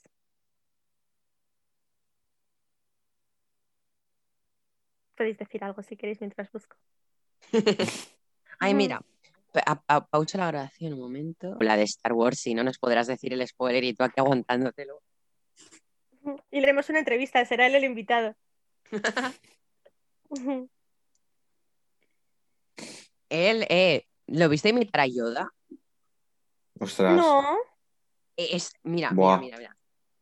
Es que antes cuando habéis dicho de que Yoda no tiene la voz, es que digo, si es que ponen a Yolen y... Madre mía. Mira, a que ver. Julen lo hace mejor, ¿no? Sí, sí, sí, sí. Pero Yoda ya hablará así, en Clone Wars, en todo. Sí, pero... A ver, un momento, ¿eh? Que lo Está en encuentro. A ver si es este. Creo que sí, sí. El poder encontrar debes tú, joven Padawan. ¿Lo habéis oído? ¿Ese es Julen? ¿Ese es Julen? Es Sí. Julen. Ostras, eh, es tal cual, ¿eh? Sí, sí, sí, mira, mira, otra vez, otra vez. Qué fuerte. Poder encontrar debes tú, joven Padawan. El poder encontrar debes tú, joven Padawan. Buah, es que... Dios. Es igual, macho. Sí, Es sí, igual. Y es el que... comienzo sobre es- todo, sí. Claro, ese es el Yoda que yo recordaba y y en esta peli como que no habla aún así. No sé si es que luego le fueron evolucionando el, el doblaje o qué. Tampoco lo escuché en original, no sé cómo es en original. Luego me voy a poner alguna frasecilla, a ver. Eh, pero lo hace brutal el tío. Sí, sí. A ver, a ver, que envío otro. Envío dos. Al final se puede cortar totalmente. Sí, poco. ¿Estáis ya de todo? Sí, ¿Eh? yo creo que ya Sí, está. sí, sí. Nada más que añadir. Pues si queréis vamos dando fin al podcast. Sí. Vale. Pues que me ha encantado estar aquí una tarde más con vosotros, que me está encantando hacer esta maratón y que la estoy viviendo con mucha ilusión y que nada, que nos vemos en el siguiente. Bueno, muchas gracias por escuchar el podcast. Eh, me ha encantado estar aquí y nos vemos en el siguiente podcast. Cuando os despidáis todos, tengo una despedida chula hoy, que me he ah, escrito y todo, he planeado. Continuad. Bueno, pues vamos a despedirnos. Roger, Roger, Roger. Una vez más, aquí estamos llevándoos la contraria, otro sábado por la noche. Eh, y nada, muy entretenido. O sea, que os voy a contar. Y ya sabéis lo bien que me lo paso y lo divertido que es llevaros la contraria. O sea, eso es algo que es una realidad, ¿no? Y, bueno, algún día vais a entender que, cuáles son los personajes que molan y lo engañados que habéis estado, pero tampoco tengo prisa en haceros entender esas cosas. Así que nada, gracias otro, otro sábado más para aquí entretenernos un ratito, chicos. Nada, a ti. Julen. Yo, bueno, también daros las gracias a, todos. Creo que ha sido un podcast muy completo, muy formal, aunque hayan saltado chispas. y, bueno, creo que esta película tenía realmente ganas de hacerla porque eh, es de las que más he sentido, aunque yo soy muy fan de, las, de la última trilogía. Mm. Pero bueno, en general, eh, eso, estoy muy contento de, poder estar aquí otro, otro sábado, me lo he pasado muy bien y, creo que eh, esta película se ha llevado una valoración digna de lo que, de lo que realmente es. Total. Bueno, pues eh, continúo yo, Neil, si me, si me permites, antes de que, de que finalices. Te cedo. bueno, pues como siempre digo, un placer, un placer compartir estos, estos minutos que se me, se me hacen casi segundos muchas veces con vosotros, hablando de no solamente de Star Wars, sino de, muchas cosas que, que, tiene el cine, la televisión y, y, la propia vida, ¿no? Es un placer compartir, compartir cartel con, con gente tan grande como Julen, gran ilustrador, Julen Art, gran cuenta de Instagram. Eh, Julen, estoy enamorado de, de tus creaciones, te lo juro. Es un honor para mí el poder compartir también eh, pantalla con, con Rugger, eh, Funcoceps, eh, cuenta de Instagram brutal. Hace unos conceptos con los Funcos impresionantes, un gran diseñador gráfico, no solamente en eso, sino en otras cosas. seguramente en breve podremos, podremos descubrir alguna cosita que se ha hecho, pero que vamos a mantener en secreto incluso al gran jefe. Pero un honor, al fin y al cabo, compartir pantalla también contigo. Un honor eh, compartir pantalla con Neil, el gran creador de, todo esto, el ideólogo de todo esto, es nuestro George Lucas. El jefazo. Eh, es el jefazo. Eh, es, un tío grande, un futuro cercano youtuber con un carisma impresionante y, con una, voz que, que encandila, por mucho que diga él que no, que no le gusta, tiene una voz encandiladora y muy bonita.